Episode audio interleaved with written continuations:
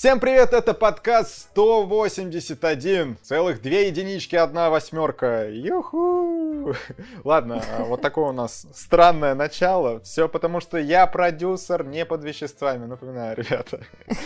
Со мной в этой импровизированной студии сегодня Макар Овчинников. Привет. И Катя Кузина, она же Киси-Мися. Привет. Время сумеречного состава. Да, Петр сказал, что он этот подкаст пропустит, но ждите его через неделю. Мы надеемся, он посмотрит фильмы, посмотрит трейлеры и вернется отдохнувшим. Сегодня у нас, э, помимо новостей и комментариев недели, уже все привычного, будем обсуждать «Легенду о пианисте», фильм, который, заранее говорю, разделил нашу команду. Да, это обсуждение, похоже, будет самым горячим. Вот ты, ты не можешь ты не можешь как-то обойти этот фильм стороной, чтобы не, не накалить эту атмосферу заранее. Все так. Разделил так нашу же. команду на хороших участников и плохих. Да, все так. На, на, на, на хорошую участницу и плохих участников. Вот так вот, черное и белое здесь, на киноогонь. Получается так. Также мы обсуждаем Плезантвиль. По-моему, так, да? Не Плезантвиль. Да пофигу. Плезентвиль можно. Короче, как-то так. И на горяченько у нас все-таки есть одна премьера. Фильм, который стал лидером российского проката в эти выходные, это «Три тысячи лет желаний». Не то, чтобы у него были конкуренты. Так, Макар, ну ты вот, вот не с той стороны, не со стороны маркетинга заходишь. Так мы же не продаем его. Так кто сказал? Может быть, э, у меня тут чемоданы денег, и я собираюсь их отрабатывать. А фильм Джорджа Миллера с Тильдой Суинтон, с Идрисом Эльбе, который стал лидером российского проката, у которого оценки в зеленой зоне. Ну, шатенько так как-то. Магар, ты даже не посмотрел. Ну, в смысле, куда а, ты, куда ты там? Ну, оценка в зеленой зоне очень шаткая у него. Не, слушайте, если вы сегодня расскажете о нем так э, вкусно, то я, наверное, захочу его посмотреть и посмотрю к большому разговору просто по трейлеру, потому что я а, знаю... А, то есть ты думаешь, что нам настолько понравилось, А, а да, то, что я знаю об этом фильме, мне просто, ну, не захотелось смотреть, мне не продали. А я теперь поступаю просто. Если не продали, я не покупаю. Все, вот так. Ладно, в конце подкаста мы узнаем, сможем ли мы что-то продать Макару, и главное, понравился ли фильм нам. Потому что пока что все еще остается загадкой. А, знаете, главный цензор нашего подкаста, моя девушка Юля, сказала, что прошлый подкаст был максимально кекольным. Она его охарактеризовала как хороший подкаст. Я настаивал, что сегодня нужно сделать сиквел хорошего подкаста и еще покекать как следует. А мы смогли продать твоей девушке муху? И захотелось посмотреть. Нет, она такое не смотрит, Макар. Она вообще... Все, что неприятно смотреть на экране, она сразу скипает. Ладно, все, мне кажется, пора к новостям, а то мы тут затянули. Есть первая новость, Давай. кстати, очень приятно очень приятно. Warner Brothers нас до этого кормили неприятными новостями, теперь приятные. Запустили в разработку сиквел Константина. Вновь Киану Ривз сыграет. Вроде как даже тот же самый режиссер Фрэнсис Лоуренс поставит. Правда, он сейчас... А хотя, не знаю, он э, приквел «Голодных игр» он снимает, нет? Сейчас посмотрю. Подожди, Фрэнсис Лоуренс? А, а разве Константина он снял? Написано, да. А, ну ладно. Что ты тут? Что ты пытаешься тут а, действительно. А ты думал, кто? Действительно, я думал, что это Стивен Сомерс был. Ладно, я ошибся. А он, кстати, он, кстати, сейчас снимает приквел «Голодных игр», да, так что пока им занят. Ну что же, по-моему, это не так уж и плохо, но с другой стороны, опять эти сиквелы, все хотят нас забросать своими сиквелами, перезапусками. Ну ладно, во всяком случае, э, сиквел Константина с Киану Ривзом, хоть и бородатым, блин, опять же, так все противоречиво, так сложно, потому что была же Матрица, и тоже был Киану Ривз, и все равно как-то не пошло, и вот сейчас как-то немножко страшно за Константина, тем более, что мы живем в эпоху плохих спецэффектов, плохих сценариев. Не, кстати... Плохого кино, да. Плохого... Вообще кино нет. Эпоха без кино, и в эту эпоху еще пытаться возродить что-то. Нет, ну не надо. Макар, а если Киану Ривз побреется? Он будет старым. Так, я такое уже видел. Наобо... Подожди, борода же наоборот э, Не-не-не-не. старит. Пос... Можешь посмотреть, как он выглядит э, в этом... В последней части, не помню, как этот фильм называется, где он во времени путешествует. «Приключения Билла и Теда» или что-то такое. Билл, Билл и Тед, Билл и Тед. Вот, и вот выходила третья часть недавно, он там без бороды, и вот тогда, когда он без бороды, он выглядит прям, ну, на свой возраст. Поэтому ему лучше сохранять вот эту бородатость. Многие вообще, я заметил, многие знают эту фишку. Вот Эминем тоже стал бородатым, и Киану Ривз, и поэтому все говорят, о, они не стареют. Вот. Борода подкрашенная. Секрет молодости раскрыт. Все дело в... Читать продолжение в источнике. А, Нужно всего лишь простое советское. Да. Простая советская борода. В итоге у меня... У тебя есть борода, и твоему сиквелу говорят «да». Не, ну, конечно, мы тут и разогнали как надо. Э, в итоге, ребят, пятый раз пытаюсь сказать эту мысль. Удивительно, что Warner э, берутся опять за эту франшизу, потому что первая часть не то, что была прибыльной. Ну, то есть они окупились прям в притычок так. И то там, я не знаю, сборы о... Короче, с учетом маркетинга окупились или нет, потому что там бюджет был 100, собрали 230, но... Ты хоть знаешь, как мы любили этот фильм во дворе? Как мы все изображали. Не, я тоже любил. Конст... Не, Константинов. Я тоже любил. Как мы боролись Но с это тьмой. как с бегущим по лезвию. Вот честно, как с бегущим по лезвию. Вышел, не то чтобы в прокате имел успех, потом культовый статус на DVD и так далее, выходит сиквел, и что? Ты помнишь. Да, ну плюс этот фильм, я уверен, просто за годы, которые прошли с его выпуска, очень неплохо заработал на показах по телеку, потому что уж этот фильм-то крутят, дай боже, я уверен, каждую неделю можно по какому-то каналу его застать, и это только у нас.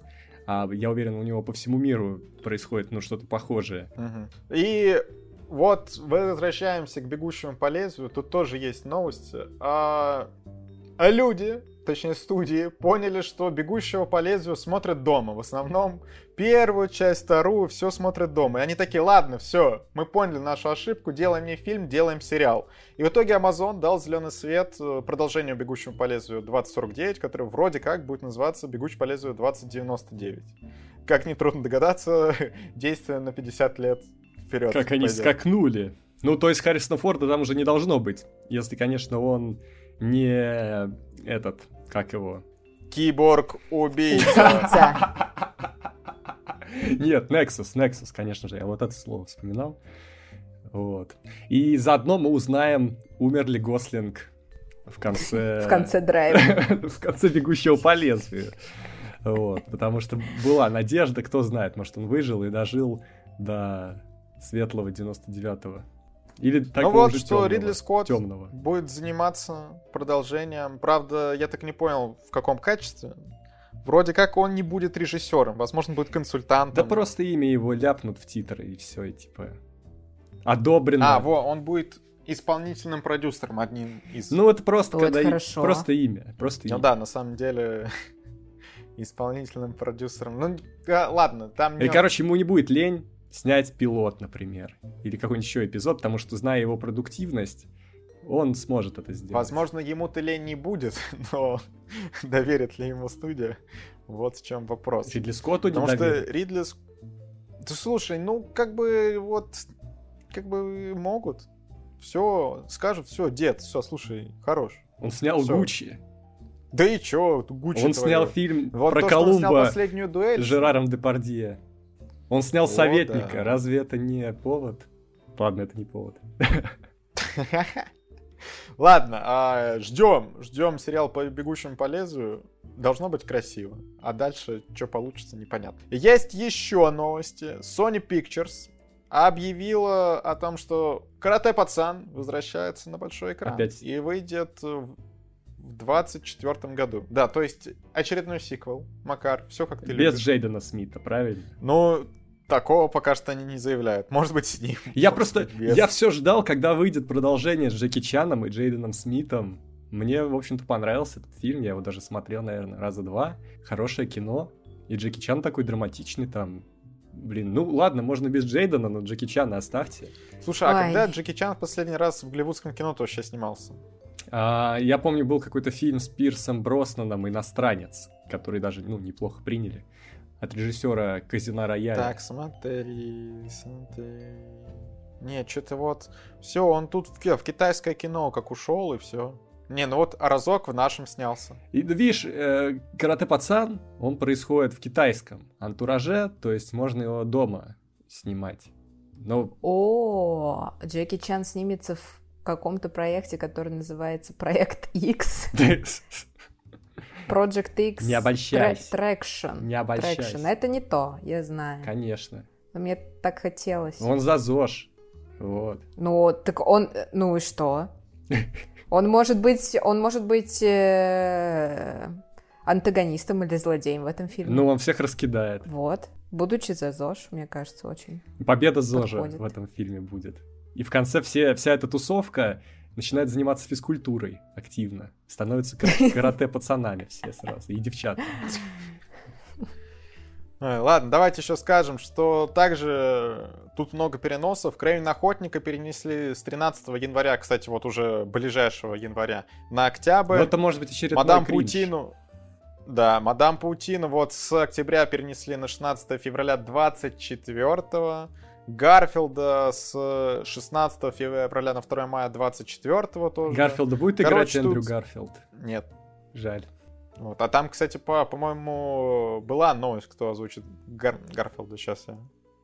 Сейчас, сейчас, сейчас, там же было... Крис Пратт его будет озвучить. Во, я вспомнил. Mm-hmm. Вроде Крис Пратт.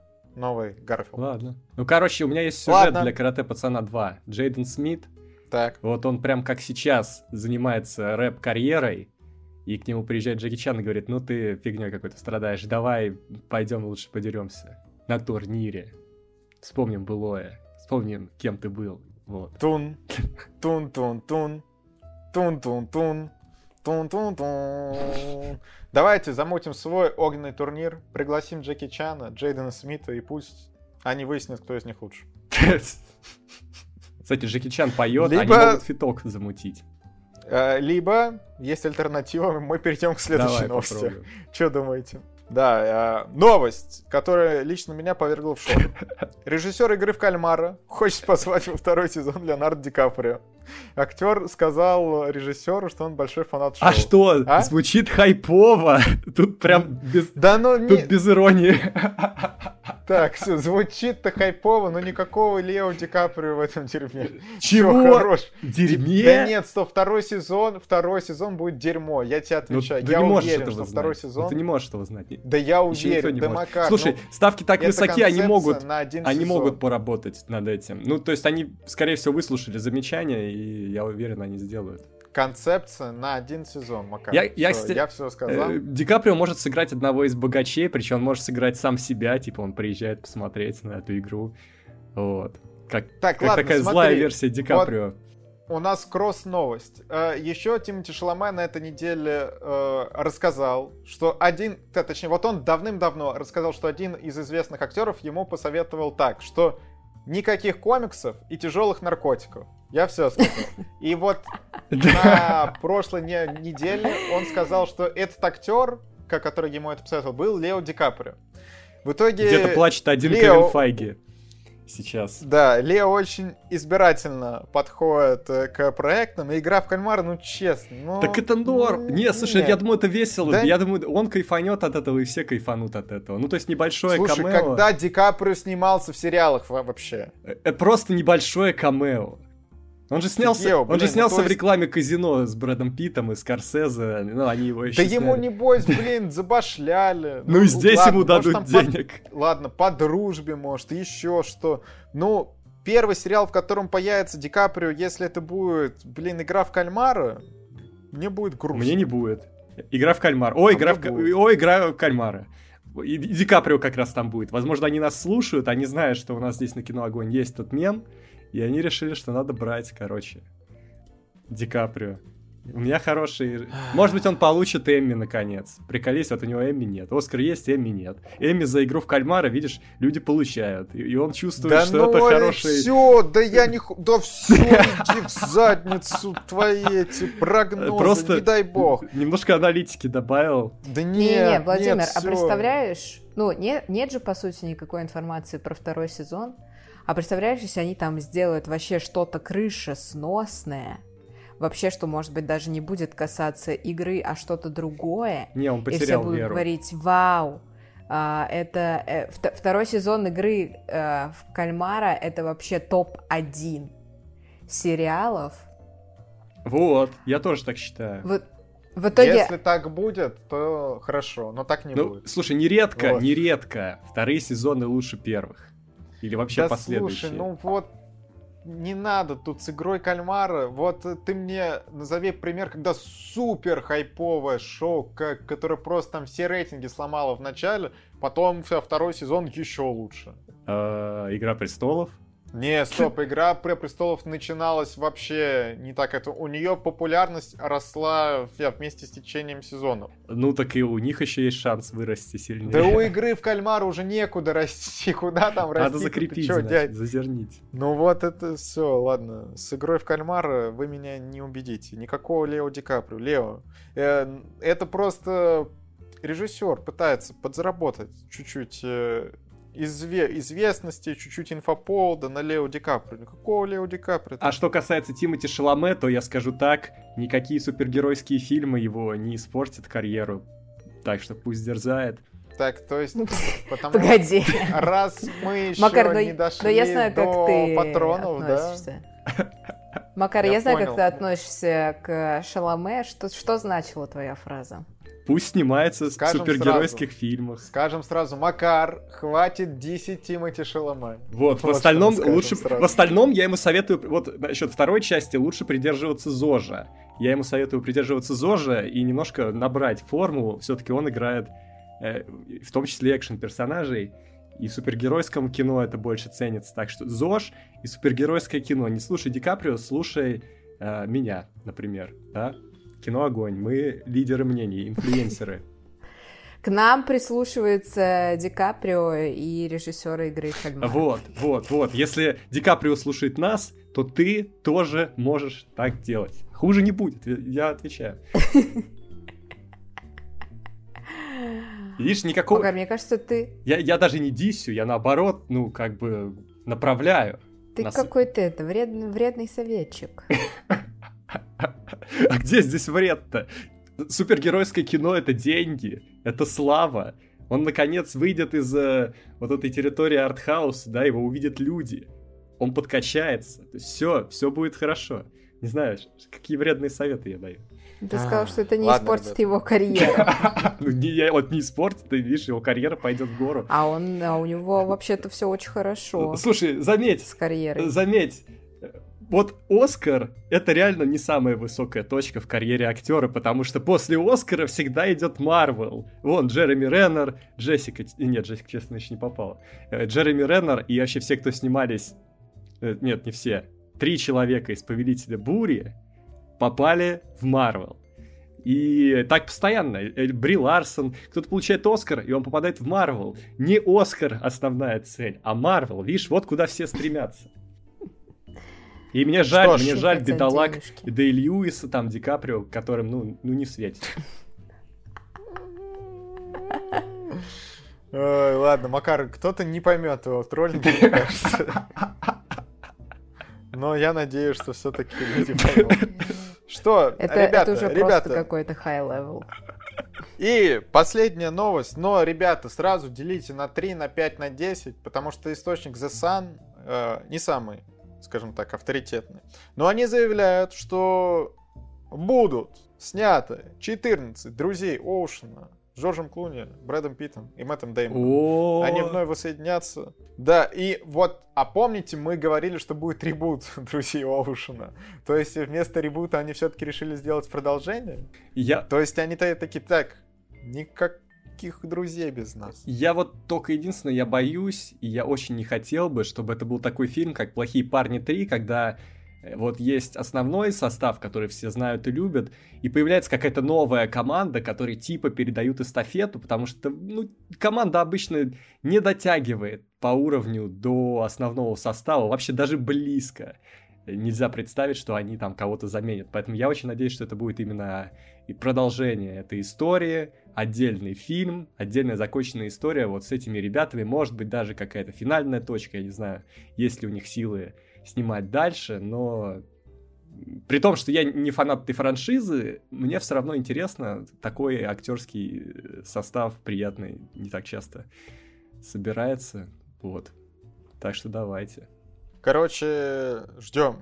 Интересно, что из этого получится. Но на 10 делим, потому что, возможно, это все полная фуфлыга и будет ребут с Марго Робби. Как Не, остановите ее кто-нибудь, хватит.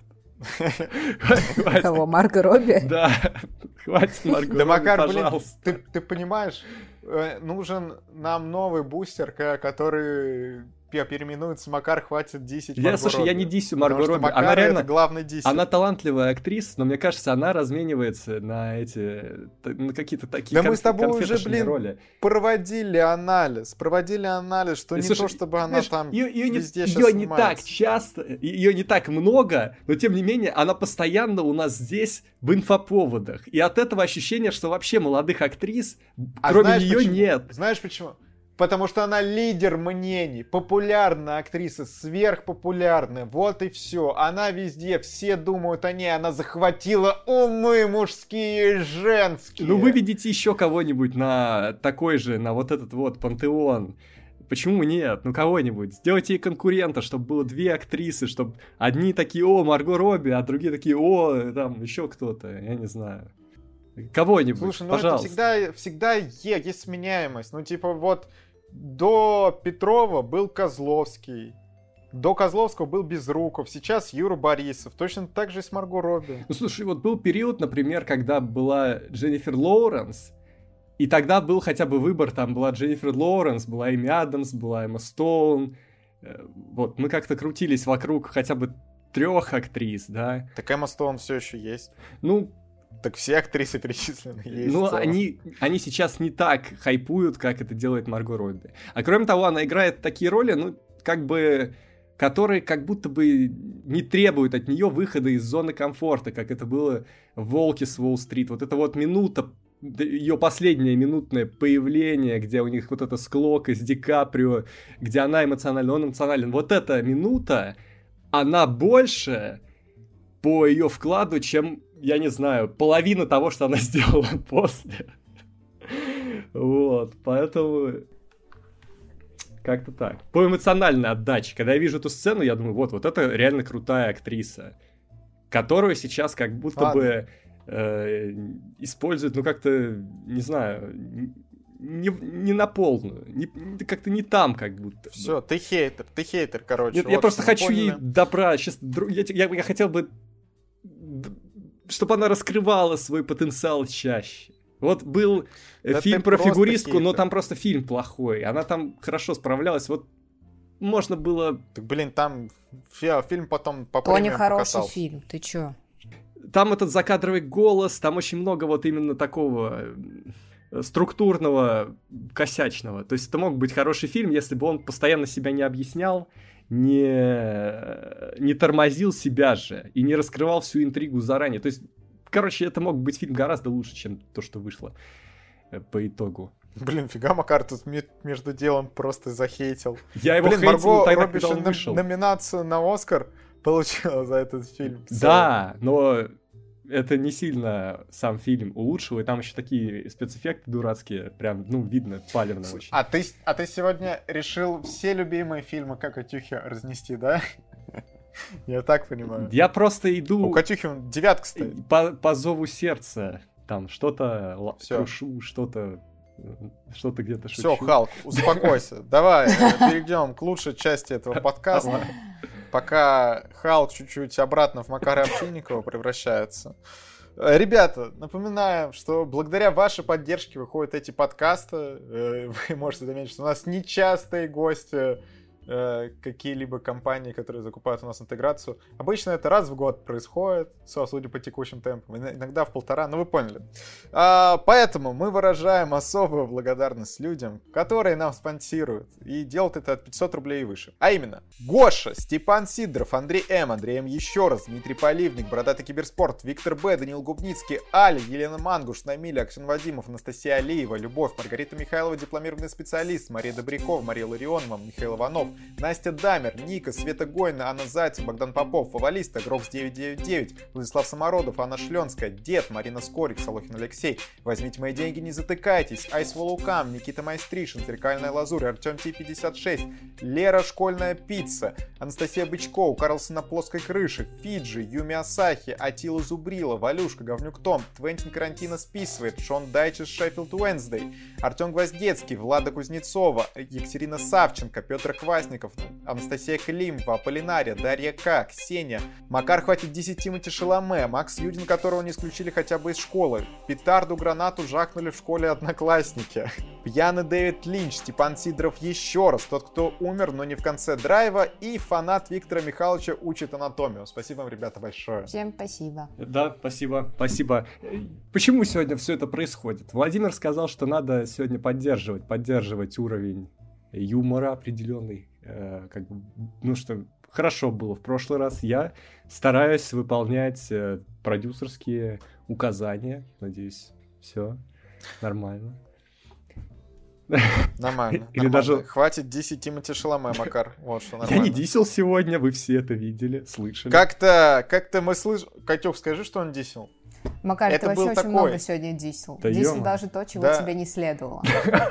А я ведь я напоминаю тебе, что, типа, тебе, чтобы ответить за свои слова передо мной, нужно подождать пять минут, пока я до тебя дойду.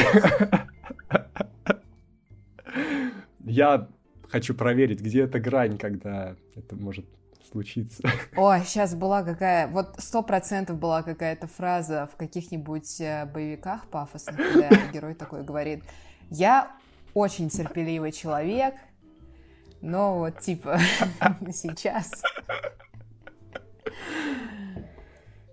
чашечка переполнилась. Вот что-то такое должно быть. Значит, надо испить из нее. Так давайте поднимем ваши бокалы за ваше здоровье и за... Ладно. А, комментарий недели, ребята. Денис Тарасов пишет, если бы у вас была возможность изменить скатившуюся франшизу по типу сиквелов Звездных войн, какую франшизу вы бы спасли и как? Я бы позволил ей умереть. Блин, Макар, ну ёпрст Макар, ты сегодня на каком-то негативе, мне кажется. Это очень какой- позитивно. У тебя что-то случилось? Многие бы сказали мне спасибо, если бы я остановил пару безумных конвейеров франшиз. Да в смысле, ты даешь им умереть и все? Ну, типа, у тебя спрашивают, как, как спасти? Вот, Макар, ты врач, у тебя, у тебя- тебе дают пациент и спрашивают, как его соспасти? И ты такой, дайте ему умереть, Не, не, сори, мешайте есть ему». франшизы, которые уже в терминальной стадии. Им Ну, такая, ну, Им- ну, им реально- хоть какую-то спаси. Так, Макар, ну ты переместись назад и спаси. Я, я, спра- не- я не спасу их ее просто в восприятии фанатов. Потому что, например, просто пример, да, Звездные войны для меня вот тем, как они развиваются сейчас и последние несколько лет, они как будто бы дискредитировали уже себя в моих глазах. То есть я понимаю, что там есть э, шесть фильмов, которые мне нравятся, но просто из-за того, что идет такой наплыв, э, как будто бы Звездные войны для меня становятся чем-то меньшим, чем они были когда-то. Поэтому я бы очень хотел, чтобы, ну, просто все прекратилось, и моя любовь к ним просто бы, ну, подросла немножко обратно. И поэтому как-то так. Я, я бы, вот, ну, реально, если все, ну, творческий ресурс фран- франшизы закончился, если автор сказал все, что он хотел сказать, или там коллектив авторов, все, заканчивайте. Я, я не хочу спасать никакие франшизы, я хочу, чтобы было больше ори- оригинальных фильмов. Вот мой ответ. Вот честно, Макар, Я душнил. я не хочу... Ну нет, Нет? Я бы Ладно. не хотел э, оказаться рядом с тобой, когда у меня что-то заболит, я, я не знаю, что-то у меня будет какая-то проблема, и мне нужно обратиться к врачу. Вот, Макар, ты Слушай, меня ты не- просто Ты от этого не закопаешь. станешь? Нет, ты же не будешь от этого... Ты же будешь тем же. Ты же не будешь от этого хуже. Хотя, справедливости ради, те фильмы тоже, по идее, не становятся хуже, но они становятся хуже из-за того, что их слишком, опять же, много в информационном поле по менее Ладно, мы, достойным причинам. мы по-разному, мы по-разному поняли этот вопрос. Э, Я бы сказал так, что я, если бы была возможность изменить скатившуюся фара франшизу, о, ну, у меня есть несколько кандидатов. Это, наверное, фантастические твари, что там вот начиная со второго фильма то, куда они пошли, там очень просто все меняется. Не, не нужно было гнаться за деньгами. История, которая у вас есть на три фильма, расписывать на пять. В три фильма все было, было бы наверняка намного лучше. Плюс я бы, наверное, в фантастических тварях вообще пошел в какую-то другую историю. Та история, которую они дают, это... Я блин, вообще, честно... Вот, мы никогда не говорили про твари здесь, но мне изначально... Как говорили? Ну, точнее, я не знаю, я не уверен, я обозначал эту позицию или нет, э, но сейчас я опять буду хейтить все, но ничего не могу поделать с собой. Мне изначально не очень понравилась э, траектория, по которой пошли твари еще в первом фильме, потому что был магический мир, да, Гарри Поттера и все дела, и здесь, казалось бы, тоже франшиза «Фантастические твари», и, казалось бы, можно лучше раскрывать именно мир каких-то магических существ, но вместо этого мы получили беготню по городу, по кабинетам, какую-то безумную бюрократию, которая происходит на экране. Это не тот escape э, кинематографический, который, наверное, заслуживает этот мир и, и, и твари фантастические и, и вообще все. Как бы подбор актеров был хороший и тема хорошая, но это кино было каким-то очень офисным. Как мне показалось тогда. Господь Иисус, какой же хейтер сегодня с нами. Ладно, еще из франшиз. Из франшиз можно взять сериальную. Это «Игра престолов». Потому что с концовкой, ну, конечно, вот есть ощущение вот такой несправедливости, что все теперь «Игру престолов» помнят по вот этой концовке. Да, да. Хотя это суперский сериал, суперский. Хорошо, ладно, я согласен. Таких сериалов... Вот «Игру престолов» можно пофиксить, вот. да. Вот. Может быть, Джордж вот, Мартин пофиксит, может, он выпустит книгу, в которой будет... Да нет, да я уверен, все, Макар, он ничего не допишет. Я вот почти не, не сомневаюсь. Я, кстати, вот, когда приходил к Саше Гаврилину в подкаст, там то тоже вот было про «Игру по престолов» чуть-чуть. И я вот там сказал мнение, что Джорджу Мартину кайфово вот то, как сейчас, что он там занимается сериальчиками, занимается там, я, я не знаю, играми, что вот с Элден Рингом он помогал. Он делает все в кайф. А писать, ну, ему, видимо, не в кайф. И, возможно, он уже не допишет ничего. Вот у меня такое. Ой. Ну, нанял бы хоть гострайтера какого-нибудь. Да не, Макарон не хочет. Пусть наймет... Екатерина, а ты-то... Джоанну Роллинг. Ладно, у нее, наверное, не хватит денег. Но, может быть, ей будет и... О, э, он же это друган Стивена Кинга, может, Стивен Кинг набросает финальчик. Да, Кинг-то бедный чувачок, да? Не, ну, может, он просто набросает. И он, он же все время что-то пишет. Почему бы не дописать «Игру престолов»? Ну... Да все будут все равно недовольны. Ладно, короче, Катюх, ты-то что? А то Но это я хейтер, давай я, я просто, в принципе, небольшая фанатка каких-то франшиз, а те франшизы, которые мне нравятся, с ними, в принципе, все хорошо, потому что «Сумерки» идеально, да, могло быть чуть-чуть да. получше, но не прям нет. уж настолько, чтобы там что-то менять. А нет, слушай, можно, можно, э, реально, финал «Сумерек» мне не очень нравится, четвертый фильм, в смысле, пятый, пятый фильм, ну, с другой стороны, как бы и ладно. Да не, нет, мне кажется, там все хорошо. Вот, э, блин, за голодные игры немножечко может быть обидно. Не, там очень хороший. Голодные мне игры, финал понравился. Мне, мне прям нравится. Вот я сейчас понимаю, что мне в целом э, каждая часть голодных игр в принципе ложится. Да, кроме Но... третьей. Но вот последние две части, хотя вторую вроде как бы тоже не очень хорошо приняли зрители. А мне вот за это обидно. Но я не очень понимаю, что с этим можно сделать, потому что, по моему мнению, там все очень хорошо написано. А это, надо. это законченная история просто изначально. Это три книги, четыре фильма, но они экранизируют как бы одну историю, там как бы все по первоисточнику, по большому счету. Я тут подумал, я, может быть, э, Человек-паука с Гарфилдом можно было бы пофиксить, в общем-то, как-то. У нас не было случайно трех правок в, в былые времена? Нет. Нет? Не было, не было по пауку. Интересно. Ну, вот, Но короче, Петр второй... бы одобрил. Да, второй фильм с ним можно было что-то сделать. Вернуть Га- ну, Гарфилда. раз уж мы это... Я не хотел это называть, потому что я каждый раз говорю, ну, Перси Джексон, мать его. Ну, ё-моё, ну, это вообще ни в какие ворота. Ребят, но у меня есть для вас действительно серьезные новости. Ну-ка. А, появилась информация возможно, она старая, но я сейчас увидел, что у Леонардо Ди Каприо впервые девушка старше 25 лет. Возможно, именно поэтому он полез в игру в кальмара, он меняется. Ой. Все это. И это знаете, кто эта девушка? девушка? Там какая-то да, известная Джи... дама. Джиджи Хадид это. Джиджи Хадид, а, которая... Джиджи Хадид. А, это она с Викендом да. встречалась? С кем встречалась? С Викендом. Она с Зейном встречалась. С а, а с Викендом кто встречался? А, вот, да. Вот с Викендом Белла, Белла Хадид встречалась. А, я Вот у нее еще сестра вот Белла. Блин, короче, ей 27 лет, а ведь до, до этого был супер мем, что у Ди Каприо, как только девушкам 25 лет, он их бросает. Он просто, может, его задолбали мемы, и он такой, да, блин, ну ладно. Я, я выше. Вот это действительно важная новость. Сидел, сидел, сидел в Твиттере, и потом э, вот эти мемы из Твиттера ему принесли э, такой удар, что он подумал, блин, ладно, хорошо. Вот 30 это, конечно, уже too much, но вот кто-то между 25 и там 30 еще может быть, а тут оп, Джиджи Хадид. Хотя это неожиданно. Я, я не рада за Джиджи, если честно. Я не знаю, я в принципе не, не рад за них обоих, потому что, ну, я не верю, что это любовь, я не верю, что это истинные чувства. Я вообще... Короче, нужно, чтобы Кейт Уинслет выбрала девушку Ди Каприо. Ну, невозможно.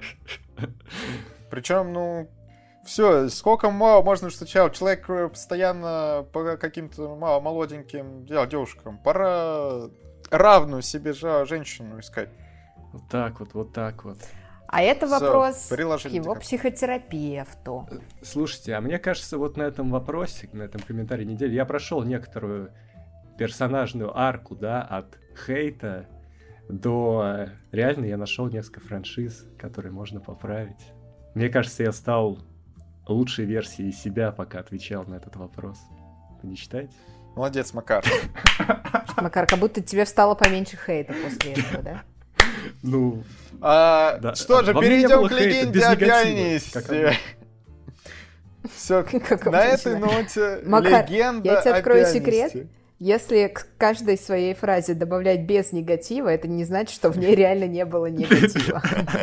Нет, я когда... Возможно, это знание тебе поможет. Погоди, я когда хочу негатива, я говорю, что сейчас будет с негативом. Макар, ты я стараюсь быть Этой фразы без, без негатива защищаешься, реально. Ладно, все, давайте, легенда о пианисте. Ребят, который нам заказал Гоша, со словами, что, пацаны, ну как так, давайте все-таки посмотрим. Уважим Екатерину, посмотрим легенду о пианисте. Да. И что? А мы сегодня вообще И мы закрываем... с посмотрели. Закрываем э, дыры большого разговора по 90-м. Оба фильма да, фигурировали да, в да. комментариях, э, фигурировали у Кати, легенда пианисте. Ладно, короче, легенду о пианисте, да, Катя вставляла в большой разговор, там один из топовых комментариев про то, что очень угарно смотреть, как пацаны рассматривают шкаф, потолок, обои, пока Екатерина говорит о легенде о пианисте. Да, э, я не помню, чтоб так было, это был уже какой час стрима. Ну, просто, Но, чтобы внимательно так, так. сфокусироваться, на э, сфокусировать внимание на речи, нужно отключить остальные органы чувств. Наверное. И в итоге Непрофессиональная скажем... медицина и психология на кино огонь. Ладно, короче, короче, короче, ребят, а, что? Легенда о пианисте — это классика, это база. Джузеппе Торнаторе. Да. Мне, а, мне Тим Рот в главной роли. Э, Джузеппе Торнаторе я видел прям несколько фильмов, и теперь еще один увидел. И, в принципе, да. И Стивом Ротом тоже видел фильмы. Это тот чувак из «Обмани меня». Мы же с тобой недавно как раз обсуждали, да, по-моему, лучшее предложение. Да, мы же с тобой обсуждали его. Я мог его обсуждать, потому что я его видел аж два раза. Но не уверен, что я обсуждал его с тобой. О чем, о чем мы говорили? Как, как ты это запомнил?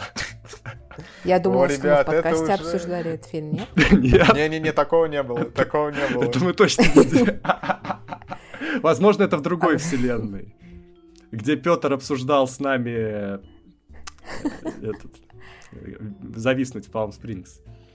Не, вы сейчас прикалываетесь? Я была уверена, что нам этот фильм кто-то заказывал на Патреоне, и мы обсуждали лучшие Да предложения. с нет, тобой. да ты чё? Причем еще не так давно. А может, ты видишь будущее? Нет, если нам будут заказывать фильмы Торнаторы, я только рада. Я буду смотреть каждый. Не, сейчас по логике нам бы посмотреть надо новый кинотеатр Парадиза, потому что он 80-х, и, возможно, это достойный фильм для большого разговора. Так, Я ладно, посмотрела. мы легенду о пианисте Это- обсуждать будем. Это, это достойный фильм, Макар.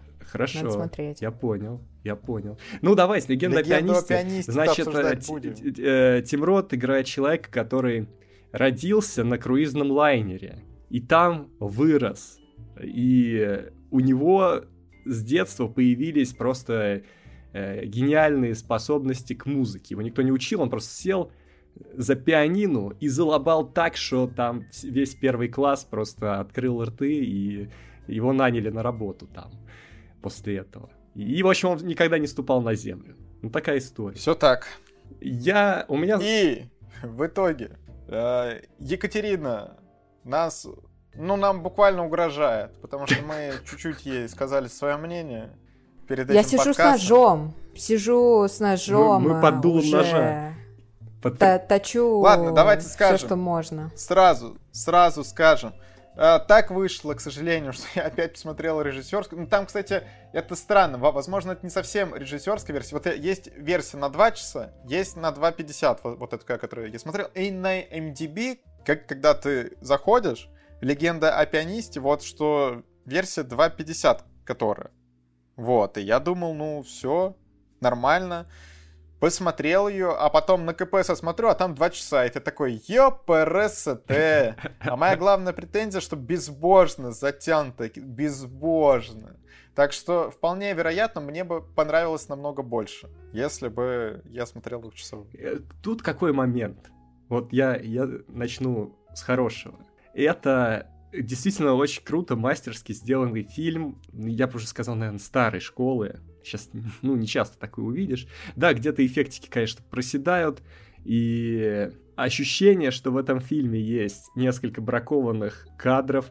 Я не знаю, может быть, у меня такая версия попалась, но ощущение, что иногда качество картинки как будто э, начинается экранка, то есть идет качественное, качественное, качественное, потом идет кусочек экранки, и причем это было и как это было на я смотрел на официальном, скажем так, ресурсе, где есть этот фильм, то есть э, немножко бракованный исходник, я не знаю, может они где-то потеряли какие-то сцены, потом их как-то вклеивали. Я- вот просто я, это не наезд. Э, Скажите, у кого-нибудь еще были такие чувства? Э, и- здесь присутствующих или в комментариях напишите. Не, у меня не было. у меня такого. Там прям даже немножко цветокор меняется, как будто более светлая картинка такая синяя становится. Не знаю, с чем связано. Вот, но в любом случае, картинка, музыка, актеры, М- музыка топ. Музыка топ. атмосфера, Ну, то есть это Энио Мариконе, понимаете? То есть вот эти все вещи, они прекрасные, но сюжета очень не хватило этому фильму. Ой, не хватило. Да, даже, даже, согласен, даже когда согласен. смотришь- Макар. э, даже когда смотришь двухчасовую версию, ну то есть ситуация действительно уникальная. Человек, который живет на корабле э, всю жизнь, и вот отталкиваясь от этого, сколько можно было сделать. На самом деле можно было снять целый сериал о том, как у него с разными пассажирами возникают какие-то истории, какие-то перипетии. Просто вот мы смотрим на этого персонажа, он, по сути, он никак не развивается, он ничего не делает, он э, просто играет на пианино. У него даже вот с персонажем, который рассказчик, не было по большому счету вот каких-то таких, вот кроме обязательных сюжетных моментов, у него не было особо ну, какой-то такой непринужденный, ну, более, ну, типа, просто дружеских сцен, непринужденных каких-то совместных приключений, кроме тех, что были, что нам показали в начале, хотя сцена, где они катаются на рояле, она прекрасна, она меня прям поу- поулыбала, это была улыбательная сцена, э, а ее, как она заканчивается, тоже очень забавно. Вообще, в фильме очень много именно хороших сцен, которые смотришь, кайфуешь, они круто сделаны, это крутые находки, но, опять же, общий сюжет, он немножко притормаживает. Ни, ни любовную ветку ему такую, ну, нормальную, объем, объемную не дали. Та, которая здесь есть в этом фильме, ну, это, ну, это очень, очень мимолет.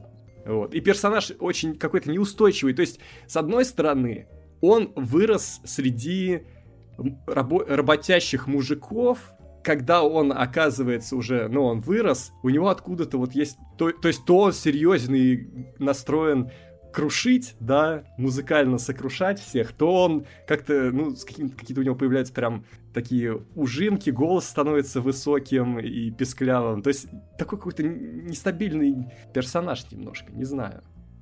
Очень сложно. Я на самом деле согласен. Согласен. Вот, вот тут с Макаром по поводу того, что сюжета чуть-чуть вот не хватает, потому что сама история, вот ты вот посмотрел, ты чувствуешь, что, блин, ну на экране вот мне показали интересный концепт, очень классную музыку, вообще просто офигительную. Есть сцена прикольная, что вот сцена с дуэлью, вот она вроде офигительная, правда, вот мне не очень понравилось то, к чему она в, в итоге пришла. Я есть ощущение, что Тим Рот сыграл очень быстро, да, ну, персонаж Тима Рот. Но не то, чтобы эта мелодия была какая-то супер офигительная. Ну, окей. Это, это кстати, пишет, я почитал, я почитал коммен, э, рецензии на Кинопоиске, в негативных рецензиях тоже говорят об этом, что, ну, типа, он просто показал чудеса скорости, весь пропотел, ну, как бы...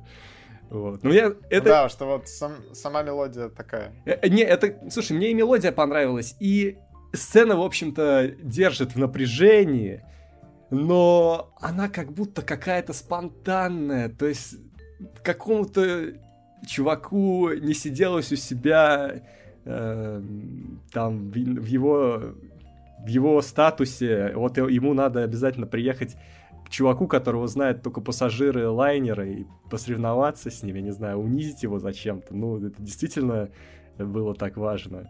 И Тим Рот в этой сцене, ну, то он какой-то там, то он там плачет, то вдруг его э, просто буквально вдруг задело. То... И вот как бы вначале все началось с оскорбления, скажем так. А тут его оскорбили еще раз, он такой, ну все, ну теперь я надеру тебе зад.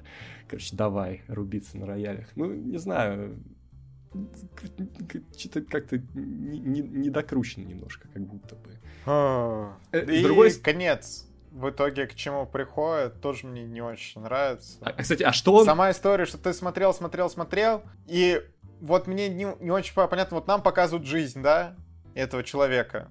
И, несомненно, там есть свои интересные моменты, но в итоге, мне кажется, я довольно быстро вот саму эту историю забуду и скажу, что прикольная атмосфера, прикольная музыка, а сама история вообще никак не запоминается. Ну, то есть, ну, какой-то сюжет, просто сюжет. Тут очень сложно из-за того, что персонаж не раскрыт нам правильно, правильно и полностью. Нам иногда показывают его точку зрения, но его точка зрения сформи- сформирована в не совсем, скажем так, не при... вот, ну, я бы не сказал, что это здоровые обстоятельства, те, в которых он жил всю свою жизнь.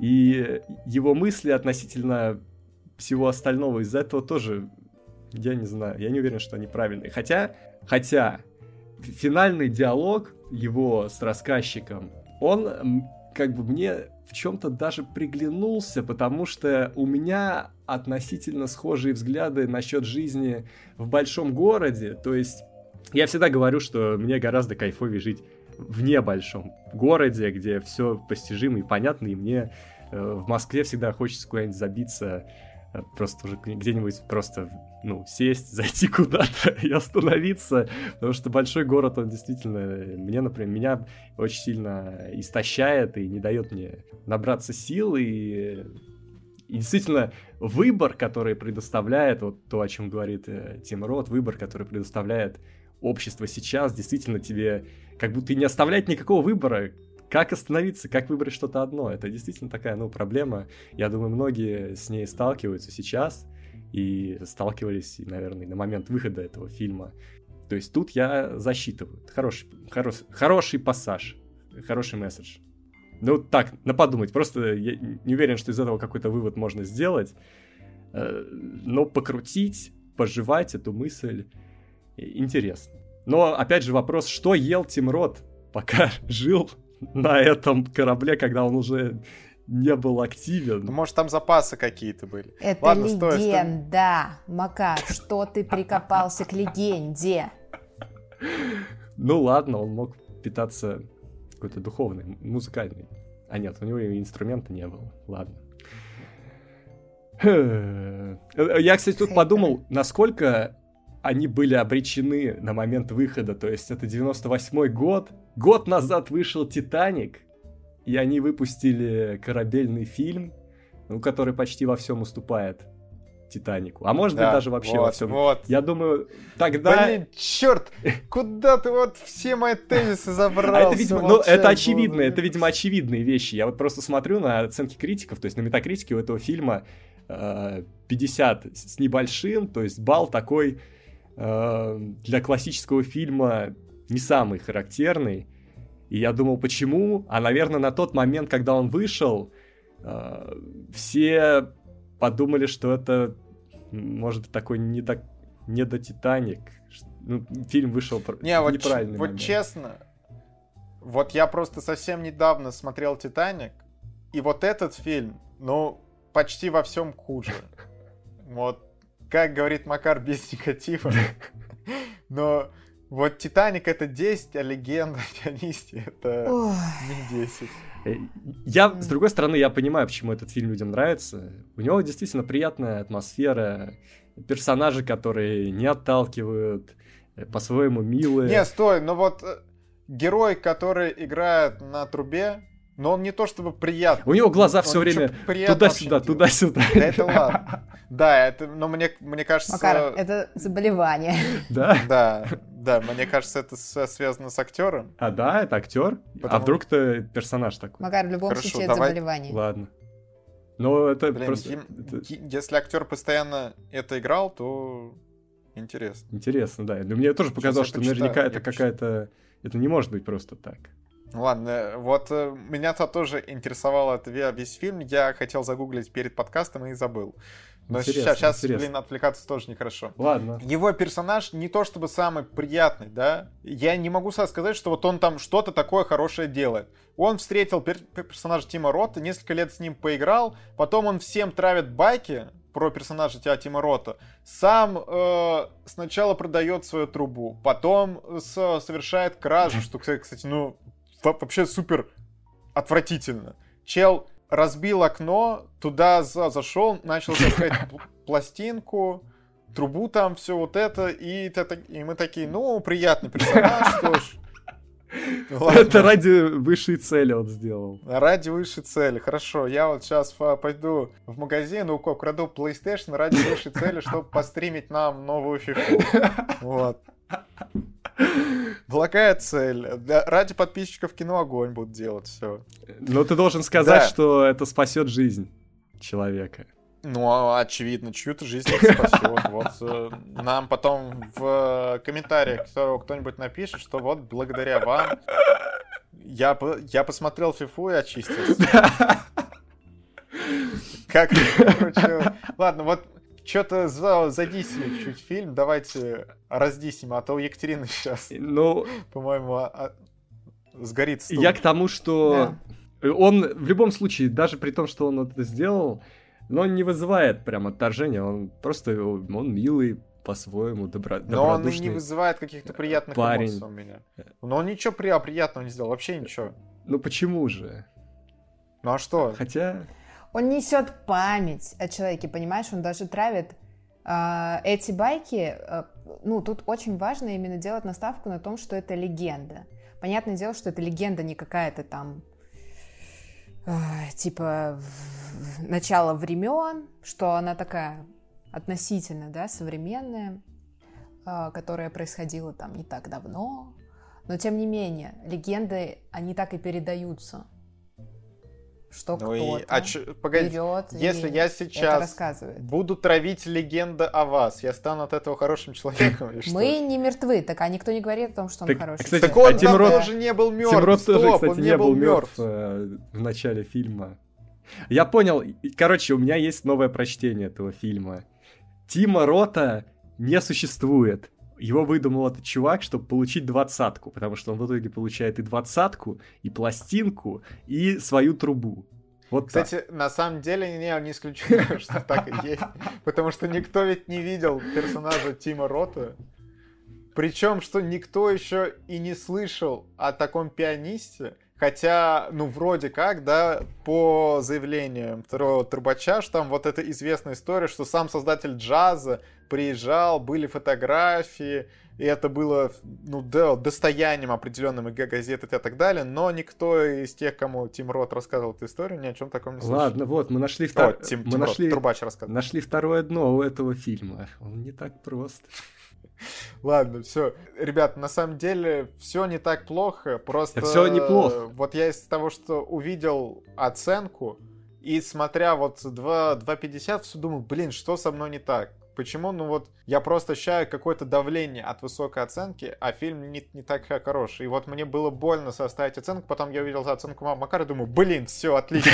Макару это тоже не сильно понравилось, все, я, я в игре, я в игре. Выписал И сейчас мы, индульгенцию. мы дисим просто чтобы объяснить, почему это не самая высокая оценка, но фильм все еще очень атмосферный, Короче, очень э, музыкально крутой и бла-бла-бла. это нормальный фильм э, с кучей отличных идей, э, которые, по-моему, не получили должного раскрытия. Так что, ребят, снимайте сериал.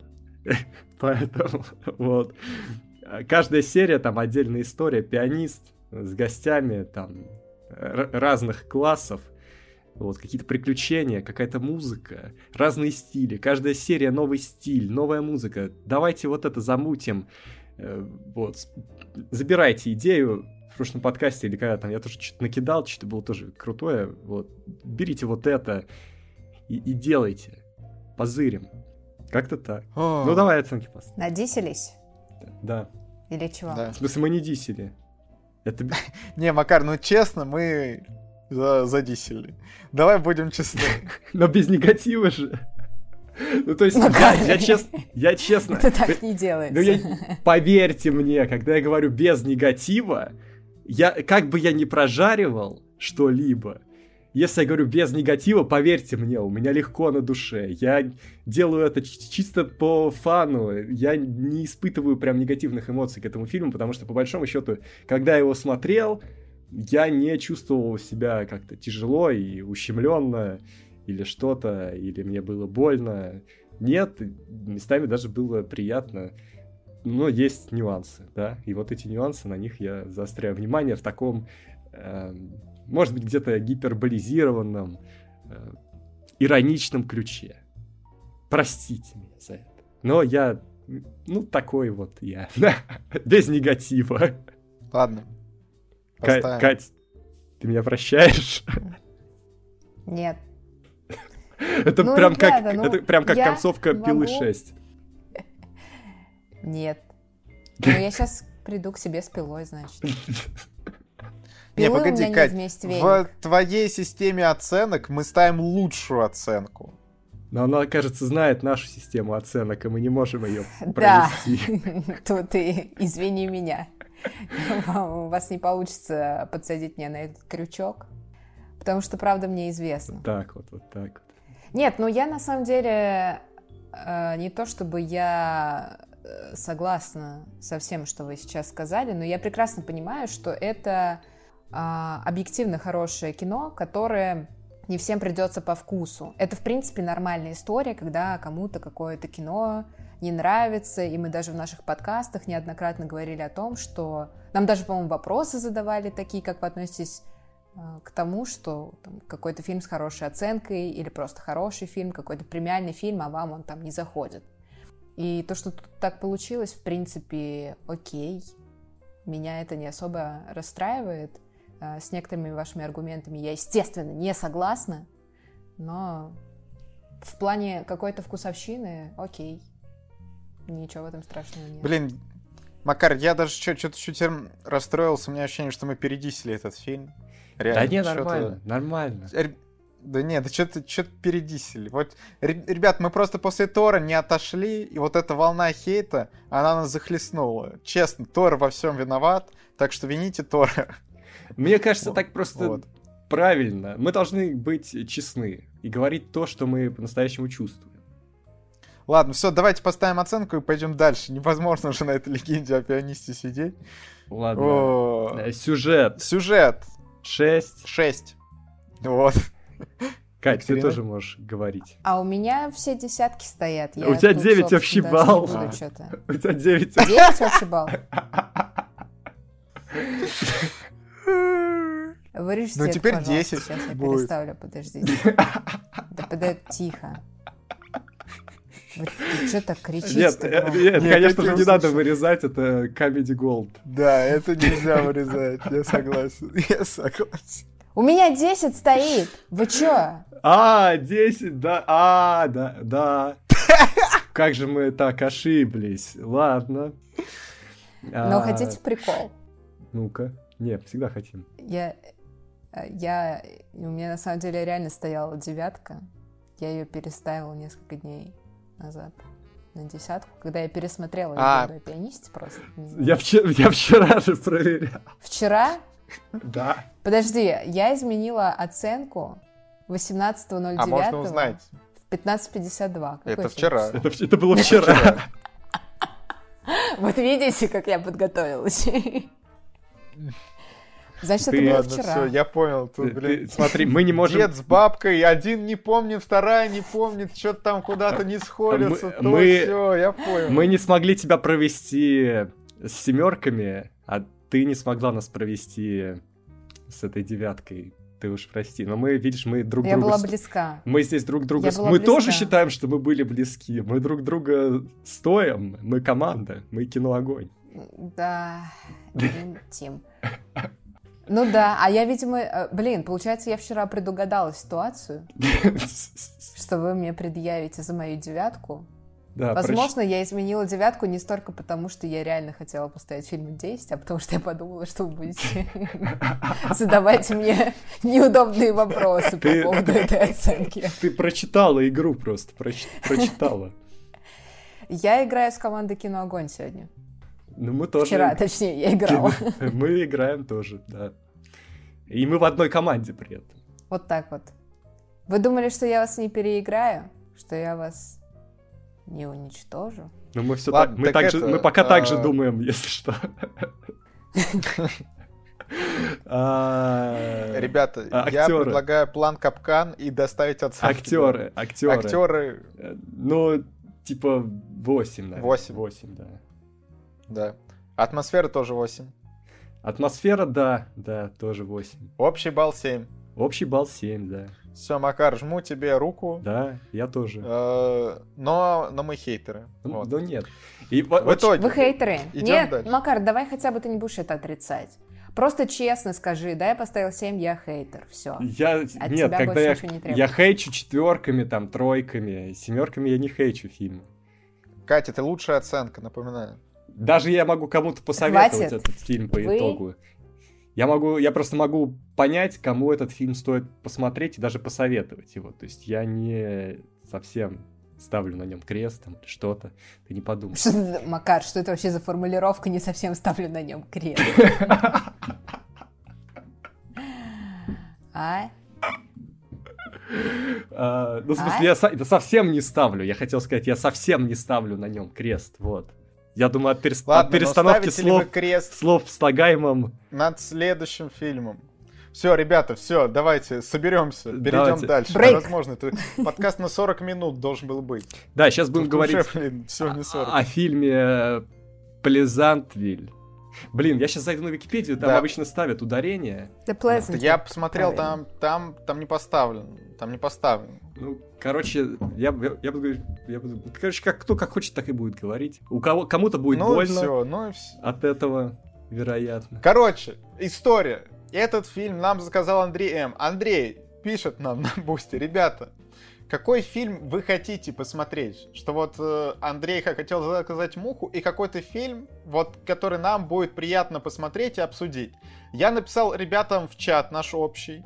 Ек- Екатерина такая, о, давайте Плезантвиль, типа нужно пос- посмотреть. Еще она сказала, что Петр смотрел, но, но это уже постфактум было. И в итоге Мак Макарта такой, го, я, я тоже хотел посмотреть, но я Андрею пишу, что вот, ребята бы хотели по Плезантвиль. Ну Потом, и в чем э, ребята были неправы.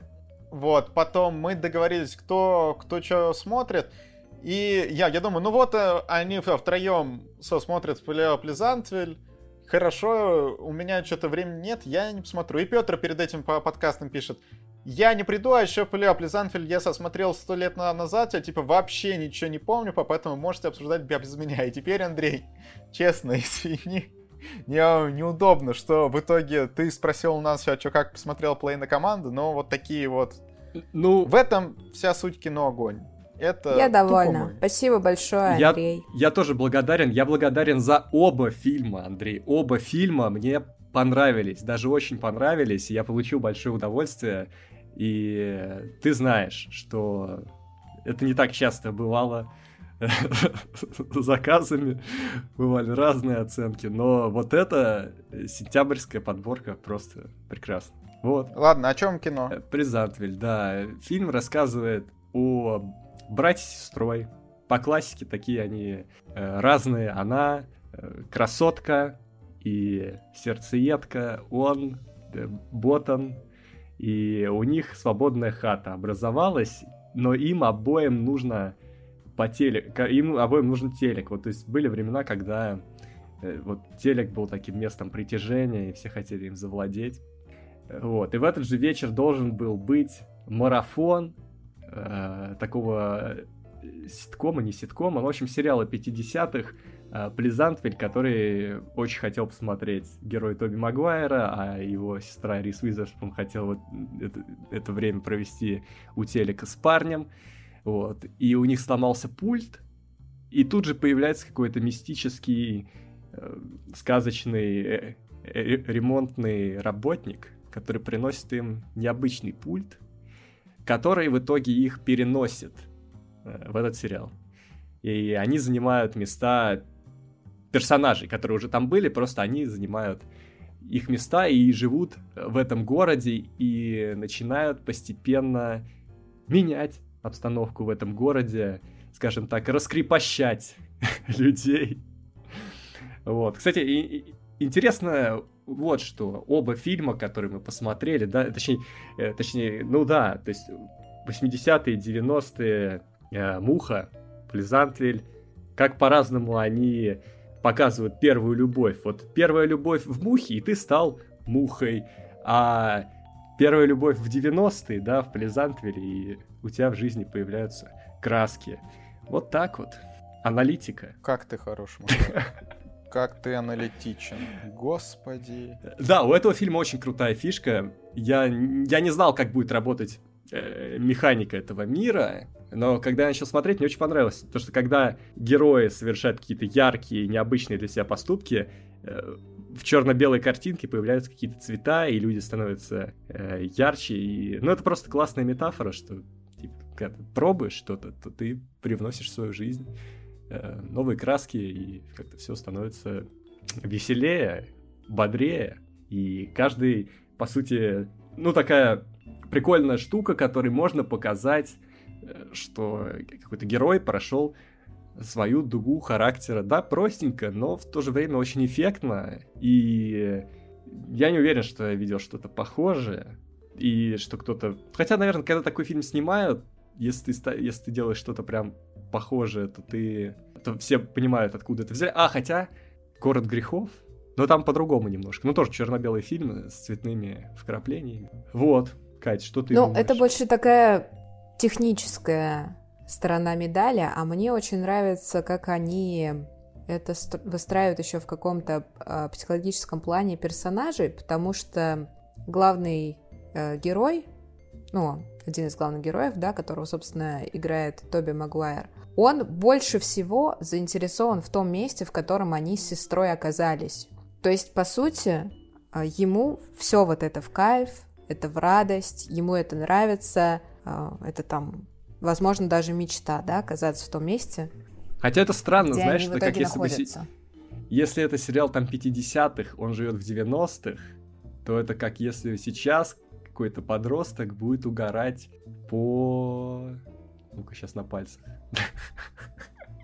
Ну, по сериалу 80-х, да, я так понимаю? Ну да. Ну слушай, ну хорошо. Мне кажется, есть такие люди. Есть всякие гики, а он же именно такой, да, он типа гик 90-х, которые угорают по каким-то темам. И я думаю, что сейчас не так уж сложно найти какого-то подростка, который, который смотрит назовет полицию, себя какой-то... Полицию Майами. Например. Не, а ну, ты думаешь, слушай, нет таких людей? Если 100% мы, мы, есть. мы берем 90-е, это сериал «Друзья», «Скорая помощь», нормальная вообще тема. Есть куча лю- людей, которые угорают Не, по этим сериалам. Именно нужен сериал Подросток. 80-х, чуть, чуть раньше. Чуть раньше надо брать. А сейчас время бежит быстрее, может быть, это и 90-е. 90-е ну, не суть, в общем- это слишком просто. Там можно угорать по Твин Пиксу, и э, там уже зарождалось такое, ну, Ну- в, в современном понимании сериала делания. Сопрано те же. Но не суть.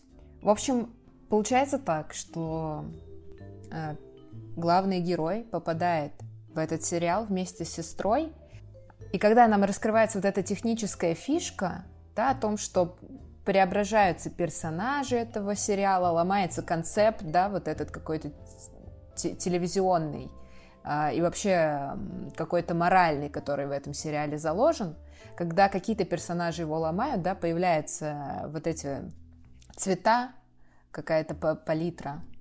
И главный герой — это персонаж, который, ну, не окрашивается. Како- ну, что без спойлеров какое-то продолжительное время, и он даже загоняется по этой теме. И мне нравится, как все это раскрывается. Плюс это еще раскрывается дополнительно за счет его сравнения с сестрой, да, что мы следим не только за его жизнью там, но и за А, жизнью они, его сестры они, там. они оба довольно не скоро. Ну, это логично, если они главные герои, что им нужно пройти какую-то, ну, более серьезную дугу характера, чтобы окрасить. Да, но вот э, сестра, получается, проходит все равно немножечко быстрее и увереннее, ну, у нее, в принципе, есть на то причины и силы. Вот с ней все понятно, но Тоби Магуайр э, как будто бы проходит, э, ну, он окрашивается как будто бы не с того, с чего он должен был бы окраситься, потому что нам в начале фильма не заявляют, что, у не- что его кто-то притесняет, э, что у него есть какие-то проблемы там с буллингом и так далее. То есть я, я понимаю, что это классика, что у такого персонажа есть проблема без спойлеров, да, что кто-то его может задирать. Но в этом фильме это просто не заявлено, и поэтому это было немножко как будто, ну, очень дежурно отношение его. С Рис Уизерспун потонь, потоньше, наверное. Уже подзабылся, подзабылся фильм мне. Так ты его неделю назад же Са смотрел. Не Или неделю, больше. Полторы. Интересно еще, что Неделю, две. Ладно, я ща- блин, я сейчас зачеку этот момент. помимо я того, что, зачеку. А, ну ладно, две, наверное. помимо того, что раскрепощаются персонажи, тут есть еще такой момент, что он немножко идет в разрез с э, общепринятыми некоторыми ценностями. То есть здесь показывают нам, что вот сорвать яблоко это норм, это вообще хорошо. Вот, то есть где-то как-то повести себя, опять же, с устоявшимися нормами, это тоже good. То есть такой очень в разрез консервативным и, может быть, традиционным взглядом на жизнь этот фильм идет. И он очень, по-моему, толсто заявляет об этом. Ну, там с яблоком вообще очень, о- очень такой широкий был жест. Ну, по сути, потому что вот этот джесс с яблоком — это один из основных моральных э, принципов.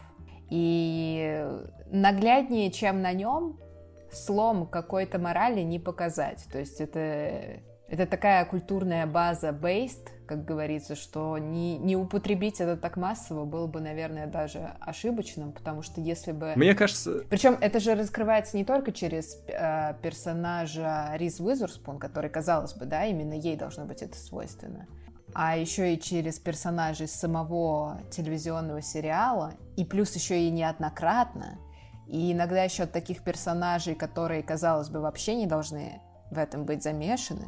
Но если бы этого не было, это выглядело бы странно. Потому что я бы как зритель спросила, окей, хорошо, вы мне тут, извините, пожалуйста, за формулировку, развращаете э, персонажей святых вот такого э, замечательного телефильма с помощью там каких-то денег, материальных благ, еще чего-то, а извините, секс не показали. Ну как такое может быть? Не, просто тут э, именно прям дают в кадре Тоби яблоко, и это, мне кажется, уже довольно толсто для того, что мы уже увидели к этому моменту фильма. А, ну если Ты конкретно про... Да, я именно, я именно конкретно про вот эту сцену. Вообще, в целом, вот иногда некоторые такие библейские отсылки, они очень избыточны, когда и так все считывается, и так все понятно, вы можете яблоню где-нибудь, ну, вдалеке показать, не, не пихать яблоки в, в кадр. Уже и, и, и так все будет понятно, спасибо. Вот. Ну ладно, как бы... Это, конечно, меня... Это заставляет меня задуматься. Заставляет задуматься. Заставляет задуматься. То есть, с одной стороны... Это многое говорит о нашем обществе, Макар, этот фильм. Ну, может, не о нашем, может, о каком-то другом ну, обществе. А может, я скажу так, он говорит, опять же, он дополняет наш разговор о фильмах 90-х в том плане, что это тоже фильм про людей, которые уходят от жизненной рутины. То есть, опять же, там, бойцовский клуб, красота по-американски, э, шоу Трумана, да, то есть люди, которые выходят из привычного образа жизни. Видимо, в 90-е это прям реально был такой трендище, что каждый год... А, ну, «Матрица», опять же, э, в 90-е вопрос тут стоял не на шутку. Я к тому, что когда ты задумываешься, что они ломают общепринятые какие-то традиционные вещи в этом фильме, но при этом здесь есть, ну, типа, а, а, сейчас, сейчас я сформулирую, а, как будто бы, в общем, это немножко усложняет ситуацию. То есть, с одной стороны, это правильно пробовать новое, с другой стороны, они говорят, что и срывать яблоки, то есть такой прям общепринятый, нехороший э, нехороший символ, да, они здесь подают как э, что-то нормальное. Я не понял, что кино про яблоки? Как, как что-то, как что-то правильное. про яблоки. То, то есть э, очень такая пограничная ситуация. С одной стороны, это открытие нового, а с другой стороны, это разврат. Я не хочу быть хаджой, я просто... Я просто... Я просто... 90-е время свободы.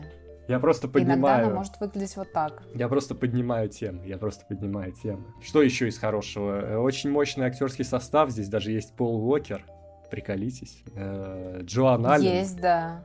Молоденький из... такой, хорошенький. Э, Джоан Аллен из фильмов про Борна. Здесь вообще очень роскошная женщина. Вот что я хочу сказать. И Джефф Дэниелс, который был в одном из лучших, по мнению Петра, фильмов 90-х. Здесь он тоже есть. То есть он старался засветиться в лучших проектах. Вот так. Мне э, единственное, что в этом фильме э, смущает, мне очень нравится, как он сделан технически. Мне очень нравится, как он э, раскрывает нам путь персонажей и тому подобное, но в плане именно какой-то моральной ценности меня тоже это немного смущает. Не в том плане, что они здесь как-то перегибают палку или еще что-то. Дело даже не в этом, а дело в том, что они не показывают, как может быть по-другому. То есть это все выглядит очень плоско и однобоко. То есть они как с самого начала начинают нет, вот нет, эту нет, линию. Нет последствий почти ни для каких действий. То есть это всегда идет всем на пользу. Но вот, кстати, я об этом не сильно задумывался, но ты сейчас об этом сказал, вот, я понял, вот, вот чего, может быть, не хватало, вот, вот этой глубины этому фильму не хватало. Если бы они добавили еще последствия к такому красочному образу жизни, то, пожалуй, это был бы вообще шедевр. Ну, так это хорошее кино, приятное, которое не оставляет тебя в тяжелом настроении, а вот последствия, да. Они пытаются показать это э, какие-то последствия, но они больше показывают все-таки не последствия с какой-то моральной стороны, а сопротивление, столкновение вот этих двух культур, что на что-то новое все-таки может быть отпор консерватизма. А вот в частности в сценах, где громят э, кафе, это очень хорошо показано, и как э, зритель я могу подумать, что типа, ага, вот, мне все-таки пытаются показать, что э, люди этому сопротивляются, да, что тут все-таки как будто бы не очень однобоко пытаются э, изобразить вот эти, ну, что новые идеи это круто, свобода это круто, нужно полностью быть открытым, это здорово, но это все равно нужно понимать, что это больше про борьбу, а не про какое-то наказание. Потому что в итоге, хорошо, разгромили это кафе, но опять же, туда это, это типа неправедный гнев, да, туда не молния ударила и кафе сгорело, а это были люди других взглядов, и потом в итоге после этого всего пришли другие люди, тех взглядов, которых нужно, и все это кафе снова отстроили.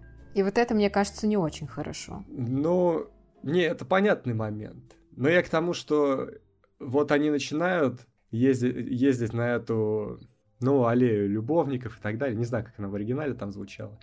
Э, но суть в том, что такие отношения порождают и скандалы, и склоки, и вообще, как бы, мир отношений, он ну, он, он достаточно сложный.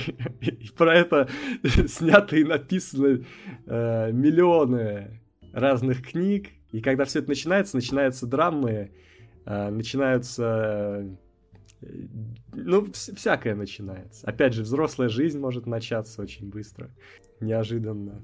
Вот этот фильм от этих моментов избавлен. Но, с другой стороны, они живут в сериале 50-х, возможно, их там эти проблемы не касаются. Ну, я, может быть, объяснила бы это еще тем, поскольку это типа утопия, да, то есть идеальный мир, в котором живут идеальные люди с идеальным моральным кодексом, и все делится только на белое и черное. Не, да, ну я просто думал, что если, картинка. если там появятся такие персонажи, или такой персонаж, как Рис Визерспун, то как раз я, я был больше чем уверен, что из-за того, что она делает, все пойдет вообще по жопе очень э, сильно. А в итоге оказалось, что все наоборот пошло слишком даже хорошо. И это ну, странно, вот тут я с тобой согласна. Это странно, потому, потому что, что она, она сама в итоге приходит к обратному, а весь город э, под влиянием ее испорченности приходит тоже к чему-то хорошему. То есть все приходит к чему-то хорошему. В плане того, что это в принципе в идее самого фильма существует как э, что-то нереальное. Плюс это еще и заложено в, в какое-то реально существующее художественное произведение, поэтому я тут без претензий, за этим реально очень весело и интересно наблюдать, потому что ты понимаешь, что в жизни такого быть не может, и хочется все-таки, как говорится, дойти до босса и посмотреть, а что все-таки будет вот в мире, в котором, возможно, разное развитие, да, что вот в реальном мире тоже могут быть э, разные результаты, но, как правило, они все равно будут больше негативнее, чем позитивные, скорее всего, да, основываясь там на, на всякой истории, жизненном опыте. А здесь это может быть как-то по-другому и вообще по-разному. И вот за этим было, конечно, безумно интересно смотреть. Я очень сейчас пытаюсь вспомнить. Тут сто процентов был фильм, где вот такой попаданец, э, или как там правильно, ну, правильно Правильный термин? Да, ну когда там э, в прошлом. Да, когда такой человек портит э, утопию. То есть не вот так, как здесь все оборачивается, а, а когда ну, начинается реально какой-то разврат, насилие, и люди открывают в себе темные стороны. Вот не могу вспомнить, но сто процентов такой фильм есть. Ну, учитывая, что это тоже какая-то типа база. Есть, нет. Ой, ребята, ну, сегодня, что слушай, сегодня хорошие фильмы заказали, ну, с большой, с большим простором для обсуждения. Да, что-то что-то тут такое обсуждение, я что-то там уже поплыл, какие-то яблоки, Антоновка, не Антоновка, не пойми что, куда, туда-сюда. Антоновка, бальчик, кстати, не очень мне нравится, она кислая. Блин, не, они стоп. еще спеют Антоновка поздно. топ. Антоновка мне нравится, топ. Да, Антоновка. Это же сентябрьские. Это, Это вкус детства. Да? Это вкус детства. Ну, блин, а их можно и в, и в августе хавать, кисленькие просто. Ну, Лучше вот подождать. Зашибись. Они, они кислые просто, яблоки. они прям тумач кислые, понимаешь? Нет. Есть э, вкусные кислые яблоки, так, а блин, все, ну вот задницу, все, хорош. Все, сейчас еще Антон, я кек, блин, бросил. Они реально Антоновку сейчас обсуждают. Не, я за... Я, Давайте я на твоей стороне. Да пойдем. Да, хорошо. А, все, спасибо, Макар. а, сюжет. Я 8 поставлю. Ну, 8, наверное, да. Ну, вот первая половина прям хорошо, от второй половины хотелось большего, она осталась, ну, на том же уровне, ну, ничего. Приятно было посмотреть. просто не нагружает. Актеры 8. Блин, актеры 9. Я просто вообще кайфанула и от персонажей, и от того, что с этими персонажами происходит, и как актеры исполняют их вообще просто потрясающе. У меня такое ощущение, что в этом фильме, вот говоря о расплате, мне кажется, за весь, за всю радость героев этого фильма заплатил персонаж, вот, от, отец Тоби Магуайра, мне кажется, он, на него вся боль этой ситуации вылилась. Он так, по-моему, и остался... Отец... Сериальный отец? Да, Которого да, да. играет... Уи- Уильям Мейси. Уильям Мейси, да, да. Слушай, мне его, кстати, реально было жалко. То есть я каждый раз, когда он появлялся на экране, особенно вот э, начиная со второй половины фильма, когда начинает все вот это вот а, происходить, а Уильям Мейси, ну, мы как бы понимаем, да, что этот человек оказывается невероятно устойчивый к изменениям. И каждый раз, когда он появлялся на экране, я такая, блин, мне прям вот даже жалко тебя. И когда от него еще уходит жена, и я понимаю, что она должна уйти, я такая, черт, ну он ведь, ну вот, а. Нашли бы ему хоть э, какую-нибудь тоже пару, чтобы ему было не так грустно.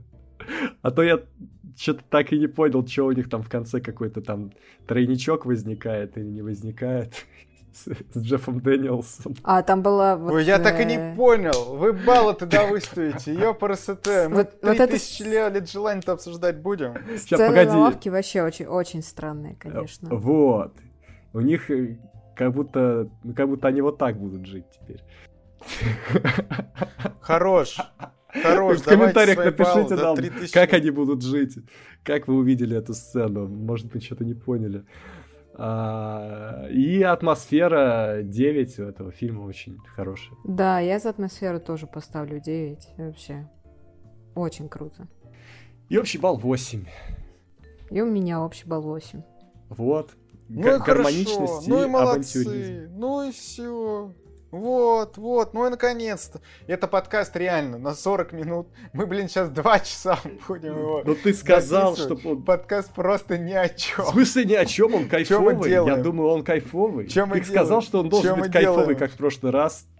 Ну да, но, И мы- блин, кекольный я сказал. Мы ведь... а он а вы ке- тут аналитику какую-то. Аналитику яблок. Аналитика яблок. Он кекольный, у него Что есть это аналитика, и он абсолютно, мне кажется, оправдывает все. То есть здесь, здесь не было уходов прям совсем в сторону. Мне кажется, мы очень Ну сфокусированы. ладно, ладно, все, все, три тысячи лет желаний.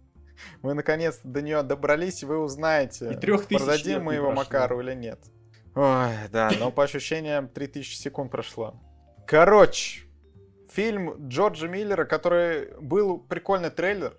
Э, По трейлеру я, я прям заинтересовался. Трейлер-то такой очень драйвовый, прикольная музыка, и что я вам скажу, фильм не такой. Обманывают нас. То Обманывают. есть там не было вот этого демонического гитариста, который едет на машине и э, ломает ракет. Нет. А, в итоге, что там было? А, персонаж Тильдус Уинтон э, изучает э, мифологию разную. Э, однажды приезжает на очередную лекцию, она выбирает там подарок в, в какой-то лавке, Со- соответственно, выбирает лампу в номере отеля, начинает ее тереть, там вы- вылезает Джин, и что вы думаете? Но вот Джин ей говорит, закадывает желание, она э, говорит, что я заставил все, все эти истории про джинов, что это все заканчивается всегда плохо, эти все истории по поучительны о том, что вот не, не нужно так делать, и я не хочу загадывать желание. Он начинает ей травить байки про его несчастную жизнь. И по сути фильм это не про приключения Тильды Суинтон и Идриса Эльбака, который играет Джина, а про то, как Джин травит байки про прошлое. Про, про свою прошлую жизнь, про первое его за- заключение, второе, т- третье. И вот это меня чуть расстроило, честно. Потому что я, я не думал, что будет вот так. Я думал, что... Хотел приключения? Нам драйвовое приключение. Да, реально, я хотел драйвового при- приключения, а нам показывают совсем не драйвовые байки. Реально, уровень динамичности некоторых историй, но он прям очень низкий. Он прямо... Я это чувствовал, вот я поэтому не стал смотреть, я вот чувствовал, что там будут байки, и, скорее всего, не очень Вот. динамичные. Я прочитал игру, Катя Вот. читает игру, я читаю игру. Это кино огонь. И с кем ты играешь? Э, ну, я сейчас вообще уже... Я пока... Я на пит-стопе. Набираю... Наби... Кстати, нас... Набираю сил. Вот, на самом деле, с легендой о пианисте, то тут я есть некоторые общие. Ну-ка, ну Если анализировать сюжет... Скажи мне. а, Вот, смотри, в конце, в в конце тоже можно задаться вопросом, а было ли это все реально, скажем так. Вот такой вот э, сложный кек. Что из хорошего я могу выделить? Визуал местами. Вот, вот он изобретательный. Вот видно, что реально думали о том, вот как прикольно показать, что это, но при том он не везде прям красивый. Местами зеленка, прям такой смотришь, о, вот особенно в самом начале, где Эзра Миллер здоровый джин, но Не- там вот Э- даже Эзра не Миллер. зеленки. Идрис. О, Эз- Эзра Эзра. Миллер, извините. Вот так. Я тут прочитал просто новые новости про Эзру Миллера, и он мою голову заполонил. Все уже. А, Идрис Эльба, вот та, там, где здорово, там даже проблем не в зеленке, а то, что вот, ну, там графика компьютерная, и выглядит, ну, так, средне. Гра- Но это я, графика если придираться. местами выглядит реально не очень. Да. Ну, видимо, это такая А, особенность карантинного кино. но вот сама что... Сама постановка кадра прикольная. Вот цвета тоже прикольные. Ну, все опять упирается в сюжет. То есть, э, возможно, чуть-чуть атмосферное приключение. Вот отдельные новеллы даже, и то даже не знаю, какие новеллы. Ну, вот первая новелла прикольная. Вот самая первая про то, как э, Джин рассказывает, э, как вот он любил другую Джинессу. Не знаю, как сказать. То есть феминитив у Джина. Джинка! Джин... Джинка. Как он любил другую Джинку. А эта Джинка его, значит, подставила, скажем так. О. А дальше вот мне другие новеллы не очень понравились. Ну, да-да, вообще, что тут я сейчас вспоминаю другие новеллы и такое. Катюх, тебе какие новеллы вообще понравились? Мне не столько понравились какие-то конкретные новеллы. Ну, мне, естественно, больше всего понравилась последняя. Естественно. Мне кажется, она самая сильная по сценарной части и в плане истории. Мне кажется, она самая такая прикольная. Мне, в принципе, в целом понравился сам концепт, который в фильме нам предлагают, потому что реально интересно посмотреть на судьбу Джина, как он живет, потому что ну, здесь очень э, доносят правильную и реально жизненную мысль, которую мы как зрители, ну, не, не каждому зрителю приходит э, сразу на ум, а, о том, что джины вообще в принципе существуют как э, инструмент каких-то манипуляций в руках людей. Ну, что это абсолютно обезличенные, лишенные свободы, но тем не менее живые существа. И э, мне вот ты сказал вначале про то, что э, вот он там начинает рассказывать свою историю, давит как будто бы на жалость э, и прочее. Я с, тобой в этом плане согласна. Они здесь реально немножечко перегибают в, в плане именно вот давления на персонажа Тильды Свинтон. Это, мне кажется, не очень хорошо. Мы же только познакомились, а ты уже на меня вываливаешь все свои проблемы. Ну, тут даже не в этом дело, а в том, что Джин с точки зрения общения ведет себя немножечко мудаковато. Я понимаю, что он сидел долгое время в бутылке, не общался с людьми, и вообще он в целом, да, Джины, ну, он, собственно, это на чем и строится его история, у него, в принципе, не очень завидная судьба, и его можно понять, но дело в том, что никто тебе, ну, не дает права вот так э, общаться с кем-то. Потому что он там прям такой, типа, ну пойми меня, и когда Тильда Суинтон там начинает, э, да- даже уже выслушав его историю, говорит о том, что слушай, мне, если честно, это не надо, он такой, ах, ты подвергаешь меня на страдания, на забвение, Ну так, ну все Типа, так и есть, ты, слушай. ты, ты такая плохая, ведь моя судьба в твоих руках. Вот, и это, конечно, здорово, что нам пытаются показать э, судьбу Джина с точки зрения Джина, но когда он начинает подключать какие-то манипуляции и давление, это выглядит, ну, так себе. Типа, хочешь рассказать историю, рассказывай, но э, вот эти фразы из разряда, блин, Тильда Свинтон, ну ты меня, пожалуйста, пойми, ты уж, пожалуйста, прими решение, не будь сукой, извините. это уже, это уже как-то, ну, неправильно. Хотя, может быть, Не, кстати, с точки ну, погоди, зрения ну, персонажа, погоди. это наоборот добавляет ему. А если бы твоя жизнь бы зависела от того, что вот кто-то либо загадывает три это желание, и ты там Слушай, я, я понимаю, я понимаю, и я, конечно, тебе не скажу, как бы я действовала в этой ситуации, но как человек, который наблюдает, наблюдает со стороны, и я говорю, что я прекрасно понимаю, в каком положении оказывается вот это существо, но тем не менее, все равно важно, мне кажется, сохранять какой-то баланс и ну, держать какую-то дистанцию. Не, в итоге пер- персонаж Тильды Суинтон-то с Джином не- нехорошо поступает. Ну, ее желание-то это... Это... Слушай, мы Жесть. еще, да, мы сейчас еще обсудим ее желание, потому что вот то, что начинает происходить во второй половине фильма, мне вообще, ну да- даже не во второй половине, а, наверное, в последней трети, скорее всего, так фильма, мне вообще в принципе не очень понятно. Мы об этом поговорим. Но вот концепция новелл мне очень нравится. Мне нравится перспектива, да, с которой нам показывают жизнь Джина. Это мне интересно, то есть э, я в принципе, я не смотрела трейлер. И я не особо рассчитывала на какие-то приключения. Я в целом довольна тем, что я увидела, да, потому что посмотреть а, на жизнь Джина с помощью каких-то новелл, да, возвращаясь там в его прошлое, было прикольно. И местами это еще и реально очень красиво показано. Ну, понятное дело, что где-то там прям а, зелень-зелень, и как-то не, не очень хорошо, местами вообще э, какая-то жесть, но есть прям очень красивые кадры. И вот последняя новелла, которую он попытался утаить, а потом в итоге рассказывает, мне она очень зашла. Она прям просто потрясная, на мой взгляд, по всем фронтам. Я понял вот что. Я понял, я понял концепцию зеленки в этом фильме. Современный кинематограф так испортил воображение героини Тильды Свинтон, что теперь, когда она слышит какие-то истории, она представляет, что их сняли на дешманской зеленке. Как, как вам такая трактовка? Больше звучит, Макар вновь на связи. больше звучит как оправдание. Трак- трактовка. Ну, допустим. Вот, э, значит, э, по поводу новелл. Э, Их там всего четыре, но как бы изначально Джин рассказывает только три. И вот эти три, мне очень понравилось, что они туда пытаются засунуть какой-то градус истории, каких-то реально существующих исторических персонажей.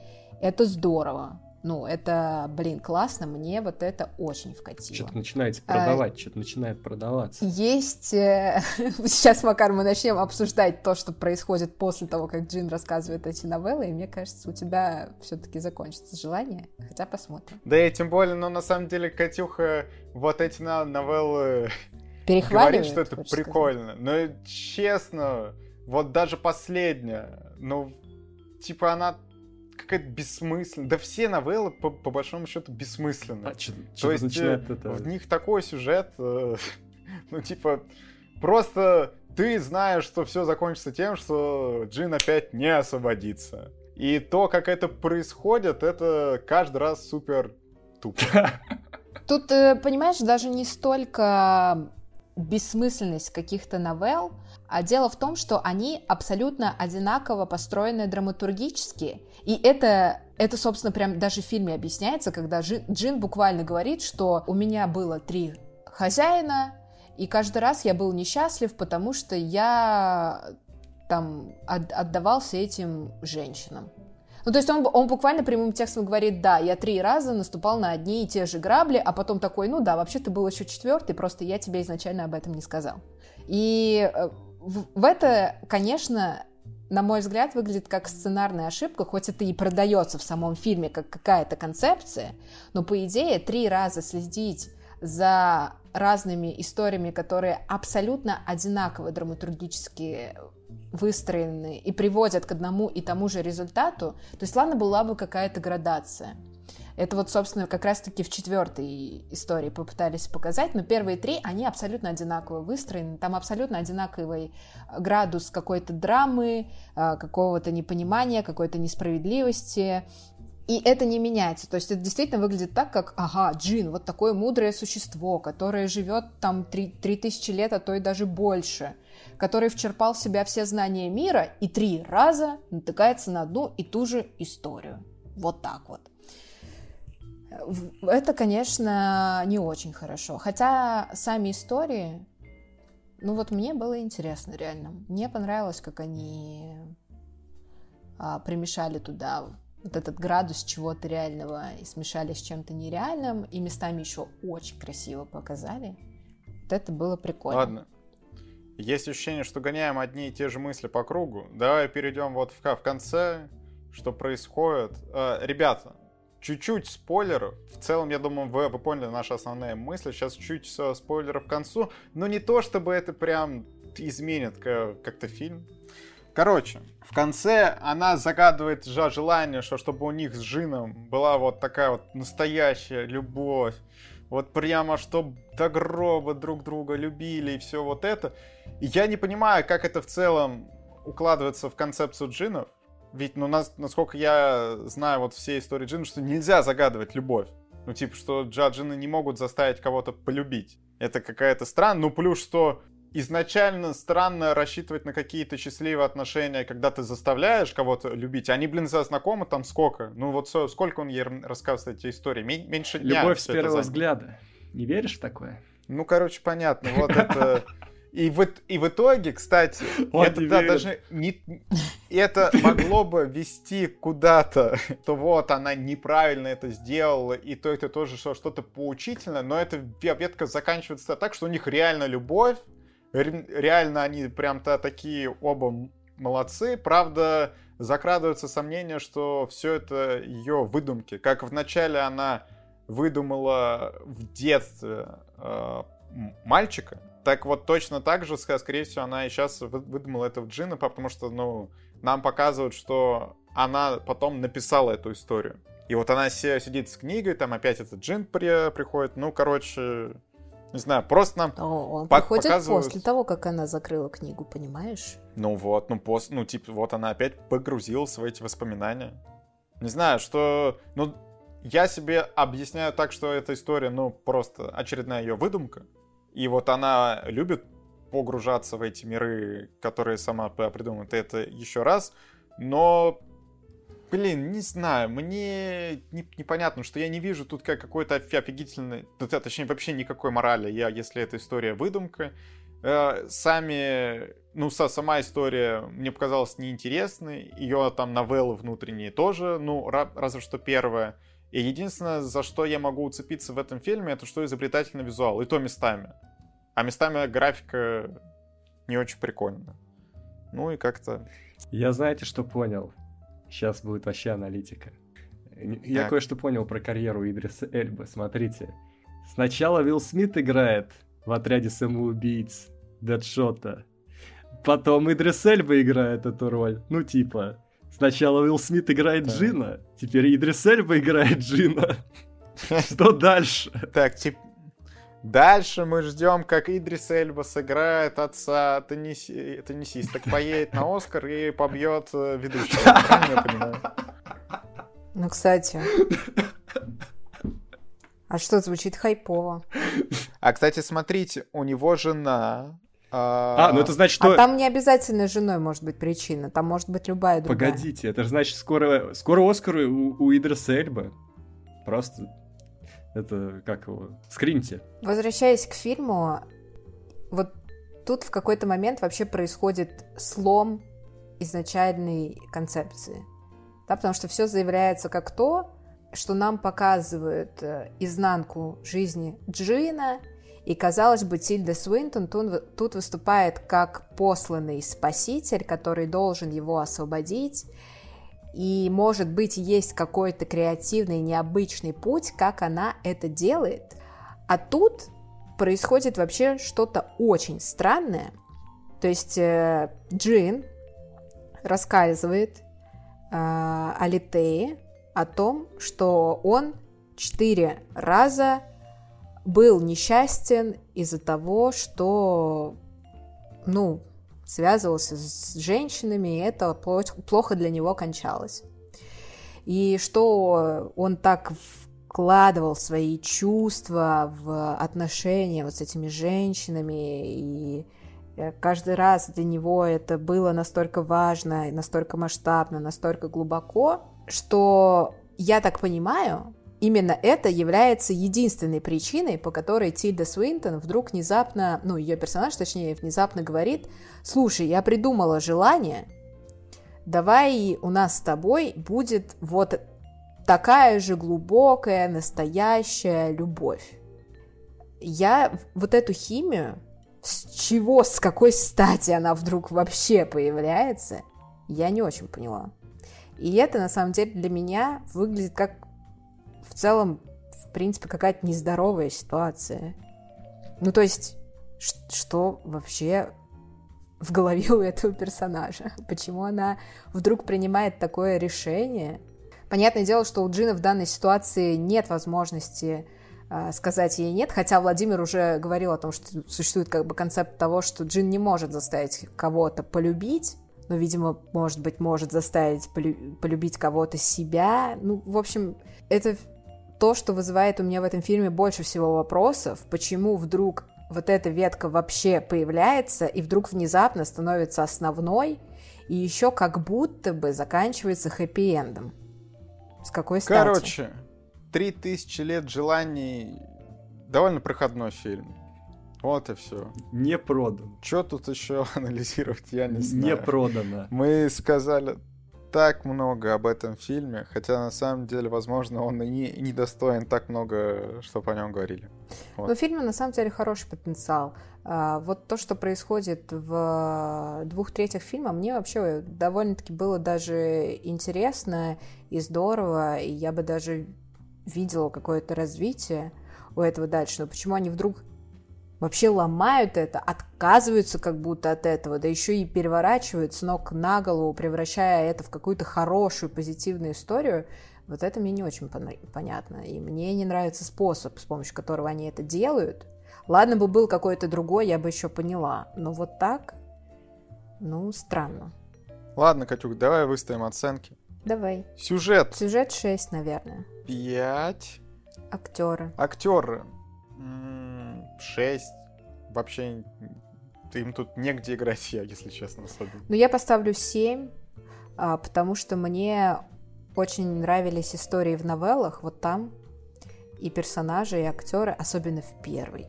О, я просто вот в персонажей первой новеллы буквально вообще влюбилась. Мне очень понравилось.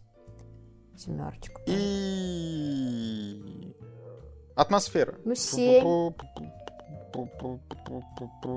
Ну, такая. Ну, сложно, да, вот с приставкой если 7, то с, то с натяжечкой, с натяжечкой. Ну, давай, ладно, тоже 7, что я? Что я, жлоб какой-то, что ли? Молодец, мужик. И общий балл я ставлю 6. Ну, да, 6. Я поставлю 7. Вот такой вот получился подкаст, я ребята. поставлю 10 этому подкасту. Аналитический подкаст, правильно? Кекольный, аналитический. Мы думали, что это будет хейт-подкаст. То есть вчера была такая оживленная дискуссия у нас в чатике, и мы думали, что все может пойти вообще не по плану. Мы, мы, сейчас, мы сейчас просто вернемся в чат, и там все пойдет не по плану. Но все пошло. Так, Макар, погоди, ну по сути много хейта было в этом подкасте. Нет, Давай будем все без негатива, все очень по-доброму, дружеская атмосфера, мы команда, мы дополняем друг друга сегодня и я не вижу повода злиться как-то, ненавидеть что-то. Я весь вообще, я сегодня очень миролюбив и источаю лучи добра. Надеюсь... Ладно, все, все получается молодцы. А если вот вы, наши подписчики, если вы хотите такую же атмосферу, но чуть в меньших количествах, возможно, но каждый день, тогда вам стоит подписаться, конечно же, на наши каналы, на остальные каналы, там постоянно что-то выходит. Это кино Огонь, это пожарная команда. А, подписаться на наши соцсети. в Телеграме постоянно идет какой-то контент, какие, какая-то веселуха. Катя сейчас вообще просто э, Thursday, Thursday Morning вот в этом канале. Она просто без конца что-то выкладывает и выкладывает. И это очень, это очень здорово. Я ну, просто раньше такого не было, а сейчас э, удивительно и приятно. Так что подписывайтесь. Спасибо, Макар. Катюха мощь. Да. Спасибо, Катюха Я прям иногда, Спасибо. я когда вижу, что Катя выкладывает там по два, по три поста в день, я начинаю корить себя и говорить себе, почему, Макар, почему ты не поддерживаешь этот же темп? Ты видишь, что происходит? Макар, потому что ты работаешь, ты, ты, ты молодец, ты зарабатываешь денежку, кормишь семью. А я что? А, а я пилю постики в Телеграм. Ну, как вам такое? Тоже дело, но я знаю, что я бы тоже мог так делать. Вот. Короче, круто, круто. Подписывайтесь, э, подписывайтесь на Катю, на Владимира, Блокнотика кино, Петр, э, Мелп. Если вы подпишетесь туда, ему тоже будет очень приятно. Ну и у меня э, мега экспрессив. Вот. Редко, но хочется верить, что метко, что метко да. Ну, это вы это решать вам.